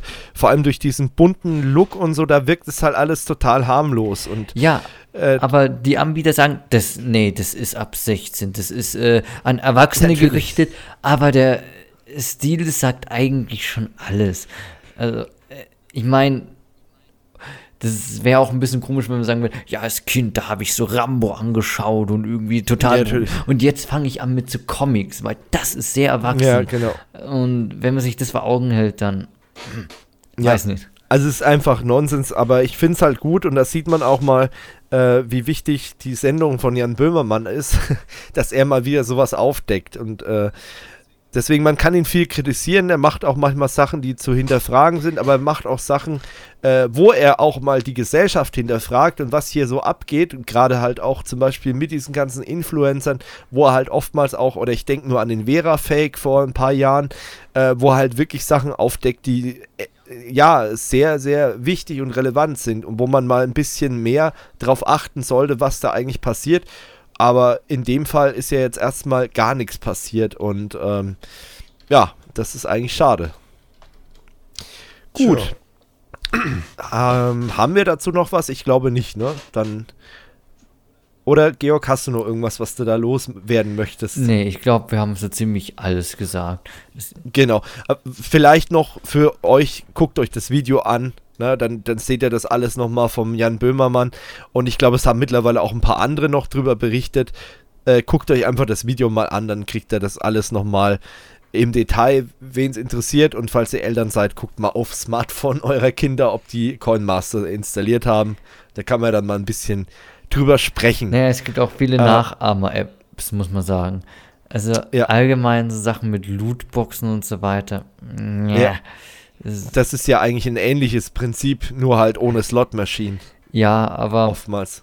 Äh, was man dazu sagen muss, eigentlich hat man es ja mit Booster Packs, wo man sich kaufen kann, also Pokémon-Karten, Yu-Gi-Oh! Karten, hat man es ja auch irgendwie so ein bisschen gehabt. Die standen aber damals auch bei uns, zumindest in der Schule, war das damals echt ein Thema, äh, Yu-Gi-Oh! Karten. Ich glaube, die wurden dann sogar verboten bei mir an der Schule, weil es eben dann hieß, ja, das ist ja schon Glücksspiel und dann gab es halt auch einige Idioten, die sich dann da gekloppt haben und was weiß ich alles. Ähm, also die Yu-Gi-Oh! Karten, die waren bei mir damals zumindest an der Schule auch so ein bisschen äh, verpönt. Okay, bei uns war es überhaupt nicht so. Bei uns war Pokémon sehr ver also nicht, nicht verpönt, sondern eher unbeliebt. Bei uns war es eher so Yu-Gi-Oh! und bei den etwas älteren war es damals schon Magic. Okay, ja, ja Magic habe ich jetzt bei uns eigentlich. Nee, habe ich nichts beobachtet. Aber äh, klar, Pokémon hat bei uns damals angefangen, dann irgendwann wurde es Yu-Gi-Oh! und äh, ja, Beyblade und sagen, sowas ja. war auch noch ein Thema. Und, oh ja, Beyblade, äh, da gibt es auch tolle Geschichten. Ja, ja, da gab es auch einige Verletzte bei uns. Ja, vor ähm, allem, da gibt es dann so diesen schönen, äh, ich nenne sie Tschechen Beyblades. Die waren halt dann anders als die normalen Basics. äh, ja. Ne, die waren halt dann aus Eisen tatsächlich. Und wenn du die dann benutzt hast, äh, war der Beyblade des anderen, naja, nicht mal ganz so heile. Weil Plastik gegen ja. Eisen, Ah, vor allem diese Plastikarenen mhm. dann auch noch, die wurden ja dann richtig demoliert mit diesen Teilen. Da gab es dann auch noch Leute, die haben das dann angeschliffen, dass das halt so richtig scharfkantig war. Und dann, ja, das, da, da, da gibt es schon so Anekdoten. Okay, ähm, Aber wir sollten wir vielleicht mal, genau, wir sollten vielleicht mal eine Folge machen mit so Kindheitsgeschichten, genau, ja. da können wir das dann mal anbringen. Gut, ja. ähm, was auch schon ein paar Jahre älter ist, äh, ist nämlich das Betriebssystem der, Berlin, der Berliner Kammergerichte, aber da kommt der David jetzt dazu. Was war Tja, denn da? Sachen, die hoffentlich bald auch ein Ende haben, würde ich dann dazu, dazu sagen. Ja, ja äh, Na, das Kammergericht in Berlin hat da so seine eigenen IT-Probleme. Ähm, man hat es äh, ja, wie, wie, hat man das schön umschrieben? Das IT-System sei nicht auf der Höhe gewesen, auf der hätte es sein sollen. ähm, und ja, nennen wir es mal so. Also, die haben im Prinzip eine uralte Software, die noch mit Word, Word 95 zusammenarbeitet. Und zwar ein selbstprogrammiertes Frachtverfahren zur Automation des Landgerichts, der Amtsgerichte und des Kammergerichts, auch kurz AULAC genannt. Ja, das Geil. läuft halt nur noch mit uralter Software und ist bis heute auch ja, natürlich nicht mehr supported. Ähm, haben sie auch dann festgestellt, dass das wohl ein ernstzunehmendes Sicherheitsrisiko ist? Wow, also erstmal dafür ein Slow Clap, würde ich sagen. Und, Nachdem ja. sie dafür mehrfach schon ja. äh, zuvor darauf hingewiesen wurden, so, das ist absolut kritisch, was ihr hier macht. Bitte ändert es sofort. Ja. Und ja, genau. mh, mm, vielleicht morgen. Also wenn ich überlege, manche haben heutzutage Probleme auf Windows 10 zu migrieren, die sind noch nicht mal bei, ne, bei 2000 angekommen, dann äh, machen wir schon Gedanken. Ja. Wobei, das ist ja jetzt nur das eine Verfahren. Ja, also man muss dazu sagen, es sind jetzt nicht alle Rechner, die bei denen noch auf Klar. Windows 95 sind. Aber es sind halt Systeme, die sind noch auf 95, damit dieses Verfahren funktioniert. Genau, und das Problem ist halt äh, auch, dass die sich wohl auch so ihr ähm, Emoted eingefangen haben. Da sind wohl 20 Rechner oder sowas infiziert. Die Datenhaltung zwar nicht, aber der Bestand könnte möglicherweise kontaminiert sein. Und momentan sind es irgendwie mit externen Partnern wie der T-Systems am Klären. Die haben sie halt jetzt mal vom Netz genommen und das Geld spielt wohl kein Problem, nur haben sie sich halt irgendwie zwischendrin selbst so ein Eigentor geschossen und müssen da halt jetzt dringend mal aufrüsten, weil die faxen da aktuell halt noch rum, ne? Ja, naja, und man muss ja dazu sagen, ähm, ja, was Emotet angeht, da kann der Heise auch mittlerweile ein Liedchen von singen. Hm. Ähm, das ist halt blöd, wenn man sich das ja. einfängt, weil das verbreitet sich das so ein bisschen wie vor zehn Jahren der Configure-Virus. ähm, du lachst, ich habe damit noch zu tun gehabt. Ich habe damals äh, im Unternehmen so eine Infektion gehabt. Da war ich zwar noch in der Ausbildung, aber das war ein, ein lustiger Spaß gewesen, das kann ich dir sagen. Ähm, ja, und deswegen sollte man da ein bisschen aufpassen. Ja. Aber gerade solche ähm, öffentlichen Einrichtungen, die haben halt noch so ihre IT-technischen Probleme. Und wenn du dann solche Software hast, die entwickelt wurde und die funktioniert ja auch, ähm, dann möchte man gebaut die halt die verständlicherweise irgendwo auch, genau, gebaut für die Ewigkeit, ungern irgendwie einstampfen. Ja, und da muss man halt da was tun. Aber auch hier gibt es ja Lösungen. Ich denke nur an ähm, Zero Trust und, und solche mhm. Modelle. Dann hätte man sowas wahrscheinlich auch verhindern können. Ähm, ich vermute mal, ich meine, solche Institutionen, die sind ja auch IT-technisch historisch gewachsen, dass die noch weit weg sind von äh, Mikrosegmentierung und von VLANs und ich äh, baue da irgendwelche Schutzbereiche und ich äh, sichere das System ab. Da sind die wahrscheinlich noch meilenweit entfernt. Weil es, es, gibt kein Admin-VLAN, sondern alles hängt zusammen in einem Netz. Alles ja. hängt in einem Netz. Früher hatten, hatte das wahrscheinlich sogar alles noch öffentliche IP-Adressen. Ähm, kennt man ja auch von einigen mhm. Universitäten, mhm. wo das Multifunktionsgerät dann noch eine öffentliche IP-Adresse hat. Ähm, und das ist halt wahrscheinlich bei denen genau der Fall. Und man kann halt immer nur als Außenstehender drüber schmunzeln. Blöd ist es halt, wenn dann mal eigene Daten betroffen sind, also wenn dann wirklich mal irgendwelche personenbezogenen Daten da abgewendet äh, oder exfiltriert werden, äh, wo man halt auch selbst betroffen ist, dann ist es halt immer relativ scheiße. Ähm, aber das wird wahrscheinlich in Deutschland ja. noch öfters mal knallen, schätze naja, ich. Naja, aber immerhin. Wie gesagt, Gut. sie haben eine Lösung ergriffen mit Heise zusammen, wohl auch irgendwie Desinfektstifte für die Mitarbeiter entwickelt, für ihre häuslichen Systeme und die ja, infizierten super. Clients werden äh, aufgeräumt und neu aufgesetzt. Und dann soll auf ja, Windows 7 wohl migriert werden für eine andere Lösungssoftware. für, auf Windows 7. Die hat mhm. eine hervorragende ja, genau, Idee. Die auf Windows 7, ne? weil die Software äh, irgendwie dafür läuft. Ja, aber hervorragende Idee, weil Windows 7 ist ja hm. im Januar abgekündigt. Also für all diejenigen, die noch nicht aufgewacht sind, wenn ihr noch Windows 7 im Einsatz habt, solltet ihr euch bis Januar mal Gedanken machen. Äh, Im Unternehmen solltet ihr bestenfalls jetzt schon fast fertig sein mit der Migration, weil sonst wird es echt knackig. Ich meine, wenn ihr nur fünf Rechner habt, okay, alles, was sagen mal mehr ist, wird wahrscheinlich schwierig. Ähm, aber der Windows oder der Microsoft äh, Windows Update Support ist halt für Windows 7, ich glaube am 15. Januar oder so abgekündigt. Januar auf jeden Fall, 2020. Ähm, es wird noch, und das ist die gute Nachricht, es wird noch die Möglichkeit geben, sich für Geld ich meine, für Geld macht Microsoft sehr vieles. Mhm. Ähm, kann man sich nochmal Updates kaufen, aber das ist halt auch keine dauerhafte Lösung und äh, billig wird es nicht. Ge also für gewöhnlich ist es so, dass es halt äh, pro Jahr immer teurer wird. Also man kann davon ausgehen, 100 Euro pro Rechner im Jahr und dann wird es halt immer ein bisschen teurer. Ähm, und dann kann man zum Beispiel, wenn es wirklich ein komplexes System ist, kann man sich nochmal über ein paar Monate retten. Äh, aber man soll natürlich versuchen, das Ganze möglichst bis Januar abzuschließen und auf äh, Windows 10 zu migrieren. Ähm, oder vielleicht, wenn gewünscht, auf irgendein anderes System. Ne? Gibt es ja auch, kann man ja auch machen. Äh, ist halt manchmal schwierig und ich weiß, es ist in manchen Bereichen wahrscheinlich sogar unmöglich, von Windows wegzugehen. Ich kenne es ja selbst. Ähm, aber man kann ja zum Beispiel auch mal in kleineren Unternehmen über Linux oder Mac OS nachdenken. Macht es ja einfach nur noch, nicht ne? so wie Stadt München. Macht's mit Konzept. Ja, genau.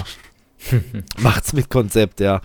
Und äh, Genau, das, so lassen wir das mal im Raum stehen.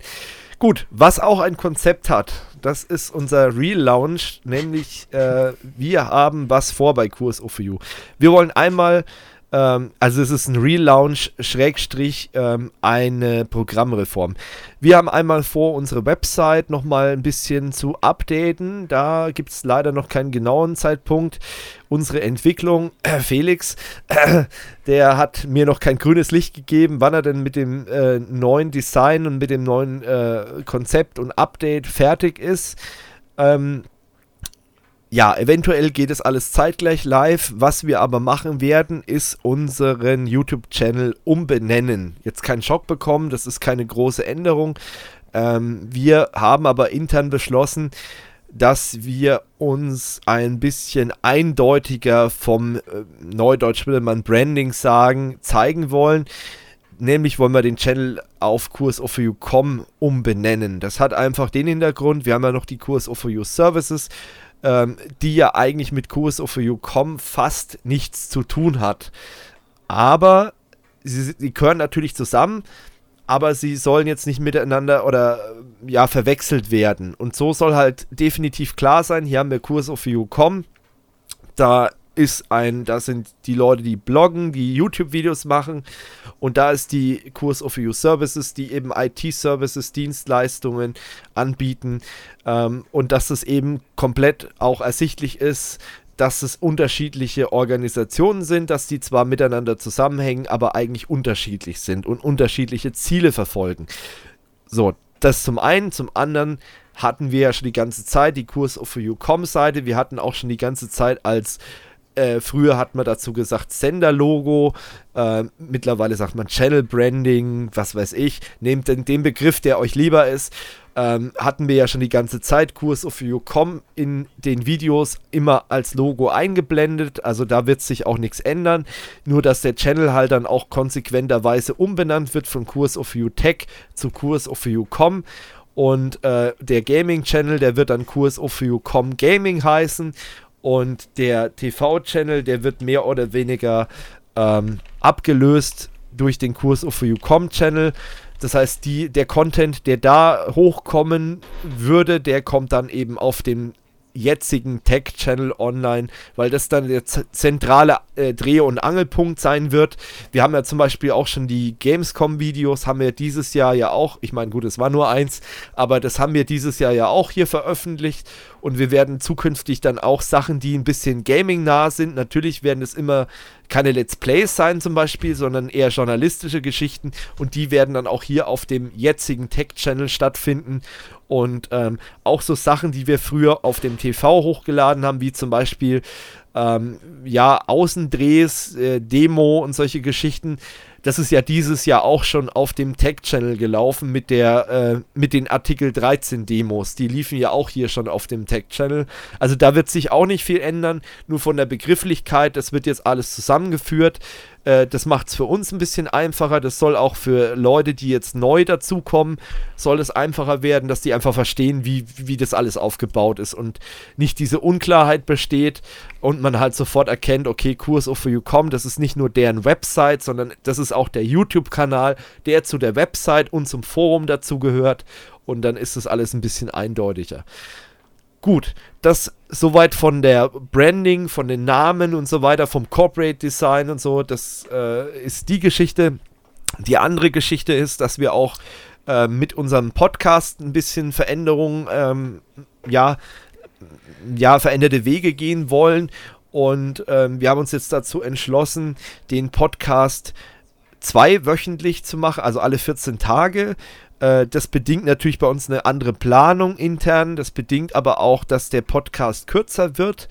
Ähm, das begrüßen auch einige Leute, das kann ich nachvollziehen, weil der aktuelle, auch der heutige, der ist halt nicht mit ja, am Stück, sag ich mal, sofort hörbar. Also außer man nimmt sich halt wirklich die zwei Stunden Zeit oder macht nebenbei was anderes, was natürlich viele Leute beim Podcast machen aber es soll dann ein bisschen kompakter werden. Wir versuchen dann vielleicht mal auf eine Stunde runterzugehen. Dafür ist durch den 14-tägigen Rhythmus das Ganze ein bisschen aktueller auch. Und vor allem, äh, wir haben dann auch ein bestenfalls ein durchrotierendes Redaktionsteam, also immer mal ein paar andere Leute mit dabei. Ähm, und das ist so der Hintergrund. Und das wollen wir alles, wenn das klappt, dann im Dezember starten. Genauen Termin kann ich noch nicht bekannt geben, weil es muss intern noch ein bisschen was abgestimmt werden. Ähm, das ist jetzt der Podcast, das ist die Website, der, die Channel werden umbenannt. Ähm, und zum anderen werden auch wieder Tutorials kommen. Bisher habe ich mir überlegt, jetzt erstmal nur einmal im, in der Woche ähm, an einem Tag äh, ein Tutorial zu veröffentlichen. Ähm, vielleicht kann man das irgendwann mal noch erweitern, aber ich will jetzt nicht so viel am Anfang gleich machen, weil sonst, äh, sag ich mal, verstolpert man sich dann wieder und holt sich wieder Altmaier eine blutige Nase. Wollen wir auch nicht. Deswegen tun wir das Ganze erstmal mit einem Tutorial anfangen und äh, dann gucken wir mal, wie wir das erweitern können. Und wenn dann vielleicht einmal viel Output da ist, dann kann man ja auch in der Woche mehrere Sachen veröffentlichen. Aber erstmal als äh, ja, Anfang ein Tutorial pro Woche. Der Podcast alle 14 Tage. Veröffentlichungstag für die Tutorials hätte ich gedacht äh, am Dienstag. Das wird dann der Tutorial Tuesday. Und am Freitag kommen dann eben die äh, Tech Talks online. Das hat auch, ähm, kann ich ganz offen sagen, das hat einfach auch YouTube-Algorithmus technische Gründe, weil ich habe einfach festgestellt, ähm, dass am Freitag der Tech Talk einfach besser ankommt als am Montag. Warum auch immer. Wahrscheinlich, weil die Leute im Wochenende sind und sagen, ach, jetzt gönne ich mir da mal was und äh, keine Ahnung, am Montag ist jeder schon gestresst, Arbeit, Schule, was weiß ich, Studium. Ähm, und dann nervt es alles und am Freitag ist irgendwie da mehr Muse da, um sich sowas mal anzuhören. Keine Ahnung sind meine Vermutungen. Die Analytics, die sprechen halt dafür, ob man da jetzt auf. Es gibt auch lustigerweise keine Unterschiede, ob wir jetzt die Analytics von Spotify heranziehen oder von den anderen Audio-Streaming-Diensten oder von YouTube. Das ist eigentlich alles identisch, dass einfach der Montag kein guter Tag für den Tech Talk ist. Warum auch immer. Gut, so viel dazu. Das wird dieser Relaunch, die Programmreform sein bei Kurs of You. Die kommt im Dezember. Äh, wenn alles klappt, schon am Anfang, also am 1. Dezember, ähm, eventuell, wir haben ja eigentlich planmäßig da noch einen äh, Tech Talk dazwischen. Ähm, dann kann ich ja noch mal mehr informieren darüber. Ähm, wird auch noch mal einen Artikel geben auf der Website und ähm, dann erfahrt ihr auf jeden Fall, was Sache ist. Abonnieren ist sowieso grundsätzlich super, wenn ihr das macht. Äh, bringt euch im Leben auf jeden Fall weiter. Zumindest mehr als bei Bibis Beauty Palace oder so. Äh, deswegen abonniert uns einfach, dann kriegt ihr das Ganze mit. Gut, jetzt habe ich noch zwei kurze Punkte, das möchte ich jetzt ganz schnell machen. Einmal zum Thema G-Data, das äh, wollte ich der Vollständigkeit halber noch erwähnen. Äh, wir hatten ja im letzten Podcast, der war ja sehr kontrovers, äh, haben wir auch über das Thema G-Data gesprochen. Da gab es auch ein Missverständnis, was, äh, glaube ich, ja, bei vielen Leuten aufgetreten ist, dass sie gedacht haben, es betrifft Kurs of You selbst, entweder bei der Services oder eben hier bei Kurs of You.com. Nein, es betrifft einen Kunden von Kurs of You Services, der hat das Problem und äh, den beraten wir in Sachen IT-Sicherheit. So, und äh, wir haben nicht mit dem zusammen oder für den das, äh, das Produkt gekauft oder irgendwas, sondern wir beraten den allgemein Themen IT-Sicherheit und da sind diese Probleme eben aufgetreten, ähm, was ich G-Data wirklich sehr zugute halten muss. Ähm, kurz nachdem der Podcast online gegangen ist, äh, habe ich einen Anruf bekommen. Da war ein Abteilungsleiter vom Kundenservice dran und der Herr war auch sehr nett und alles. Äh, ich habe ihm dann die Situation erklärt, habe das auch noch klargestellt, dass es eben nicht direkt mich betrifft. Der hat sich dann wiederum bei unseren Kunden gemeldet. Ja, leider ist das Ganze aber dann so ausgegangen, dass er sich beim Kunden aufgeschaltet hat. Die haben sich das Problem angeguckt und ähm, sind dann zum Entschluss gekommen, leider Gottes müssen die Clients neu installiert werden. Also nicht die kompletten Clients, sondern der G-Data-Client auf den Windows-Kisten muss neu installiert werden.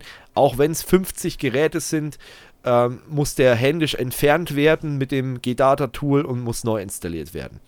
Ist leider so, hat mir der Kollege gesagt, ähm, und ähm, das wollte ich jetzt nur noch mal so öffentlich jetzt hier bekannt geben. Also G-Data ist schon bemüht gewesen. Leider Gottes hat es halt dann doch nicht gereicht, dass das jetzt auf Anhieb funktioniert hat, aber ja, vielleicht war das auch ein bisschen viel verlangt. Ich weiß es nicht. Keine Ahnung. Ähm, letztendlich ging das ganze Thema dann noch weiter. Die haben uns ja auch auf die ITSA eingeladen. Wir wären ja sowieso auf der ITSA gewesen, unabhängig von G-Data. Ähm, wir hatten auch einen Termin den äh, wir vorgeschlagen bekommen haben. Den musste ich leider absagen, weil wir an dem Tag ähm, noch andere Termine hatten und das hat sich alles überschnitten. Die waren halt schon festgesetzt, die Termine, und es kam halt sehr kurzfristig, diese, ähm, dieser Terminvorschlag. Die haben aber gemeint, oder der Kollege von Gedata hat auch gemeint, schriftlich kein Problem. Am nächsten Tag könnten wir auch noch einen Termin anbieten. Und äh, dann habe ich ihm geschrieben, ja, er sollte mir einfach für nächsten Tag einen Termin geben, habe daraufhin aber überhaupt keine Antwort mehr bekommen. Dementsprechend waren wir dann auch nicht bei G-Data. Schade, ich hätte gerne mit jemandem dort gesprochen äh, über das Thema, auch jemanden, der vielleicht schon im Bilde ist über die Situation, was da abgelaufen ist.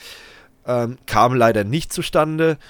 Und ähm, ja, das wollte ich nur noch mal so anbringen. Ich habe auch reingeschrieben, wir hätten auch gerne ein Interview gemacht mit G-Data.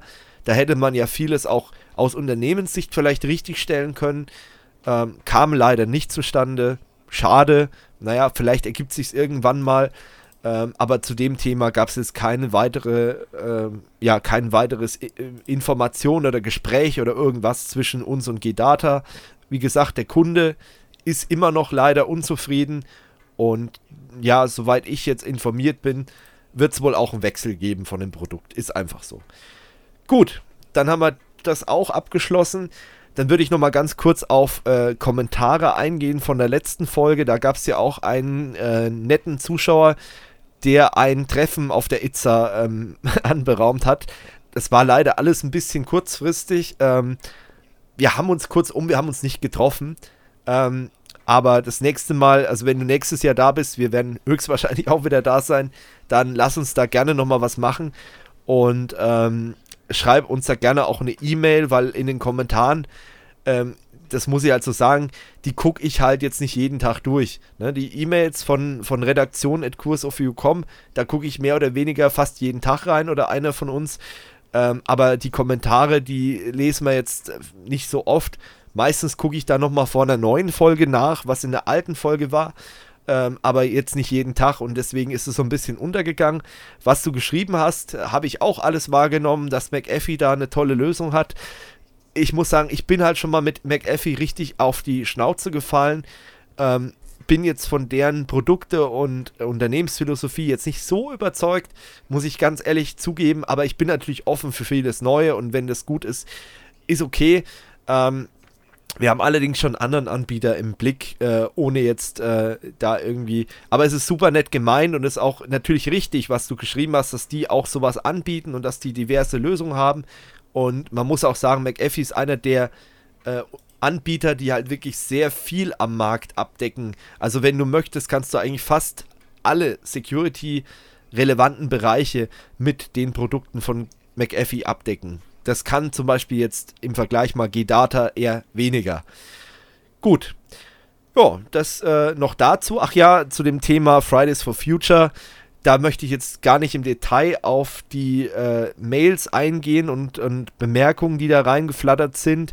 Man hat auch an den Aufrufen der Folge gemerkt, einmal auf YouTube, aber auch einmal in, äh, ja, in den Audiobereichen, äh, dass es recht kontrovers war. Wir haben nämlich die Folge einen Tag, glaube ich, nach diesen ganzen großen Klimademos in ganz Europa hochgeladen. Und dann kamen halt teilweise sehr geschmacklose Geschichten auch in Bezug auf Greta Thunberg und so weiter hoch oder auch irgendwelche Beschuldigungen seitens irgendwelcher Leute, die gemeint haben, wir wären jetzt total links und keine Ahnung und äh, die hätten nicht gedacht, dass wir so ein linkes Pack sind, nur weil wir teilweise gesagt haben, okay, ich meine, wir haben ja durchaus kontrovers diskutiert über Klimaschutz und so und dass nicht alles äh, richtig ist und haben auch andere Ansätze angeboten. Aber ja, wir haben den Klimawandel jetzt nicht komplett abgestritten. Und wir haben aber auch nicht gesagt, hey, äh, die Greta Thunberg und diese ganze Bewegung, es ist alles total richtig, was sie machen. Eigentlich im Gegenteil.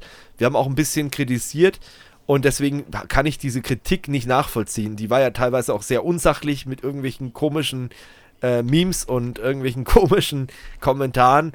Äh, das muss eigentlich nicht sein. Und das wollte ich auch nochmal verdeutlichen, dass das ja eigentlich sehr ausgewogen war, zumindest aus meiner Sicht.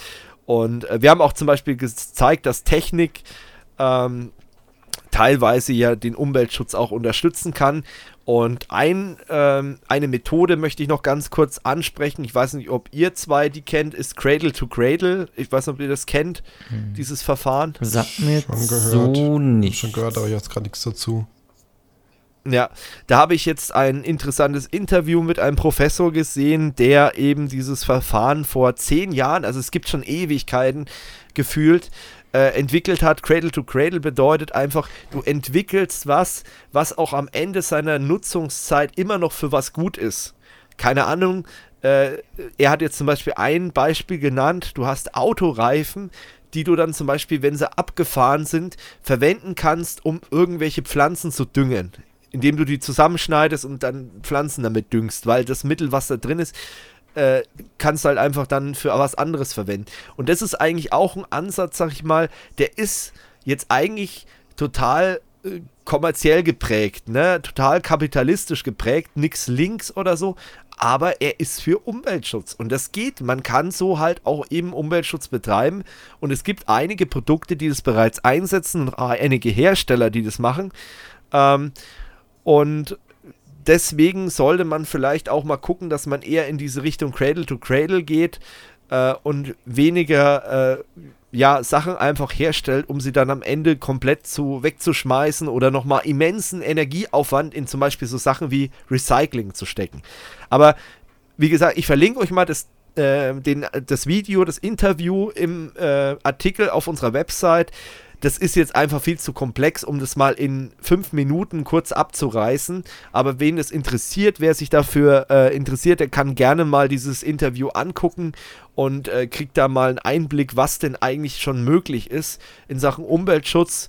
Ähm, und da muss man sich dann auch nicht groß einschränken, um dieses Ziel zu erreichen das ja alle Leute betrifft hier, nämlich dass wir weiter auf diesem Planeten leben können und nicht alle total vergiftet, verstrahlt, was weiß ich alles sind äh, und keine Nahrung mehr haben oder was weiß ich. Und deswegen ganz interessanter Ansatz und ich würde sagen, mit dieser Geschichte schließen wir den Tech Talk. Und ähm, außer ihr habt noch ganz schnell irgendwelche Themen, die unbedingt in die Folge müssen. Nicht wirklich. Klingt nicht so. Deswegen vielen Dank fürs Zuhören und dann würde ich sagen, bis zum nächsten Mal. Servus. Ciao. Adieu.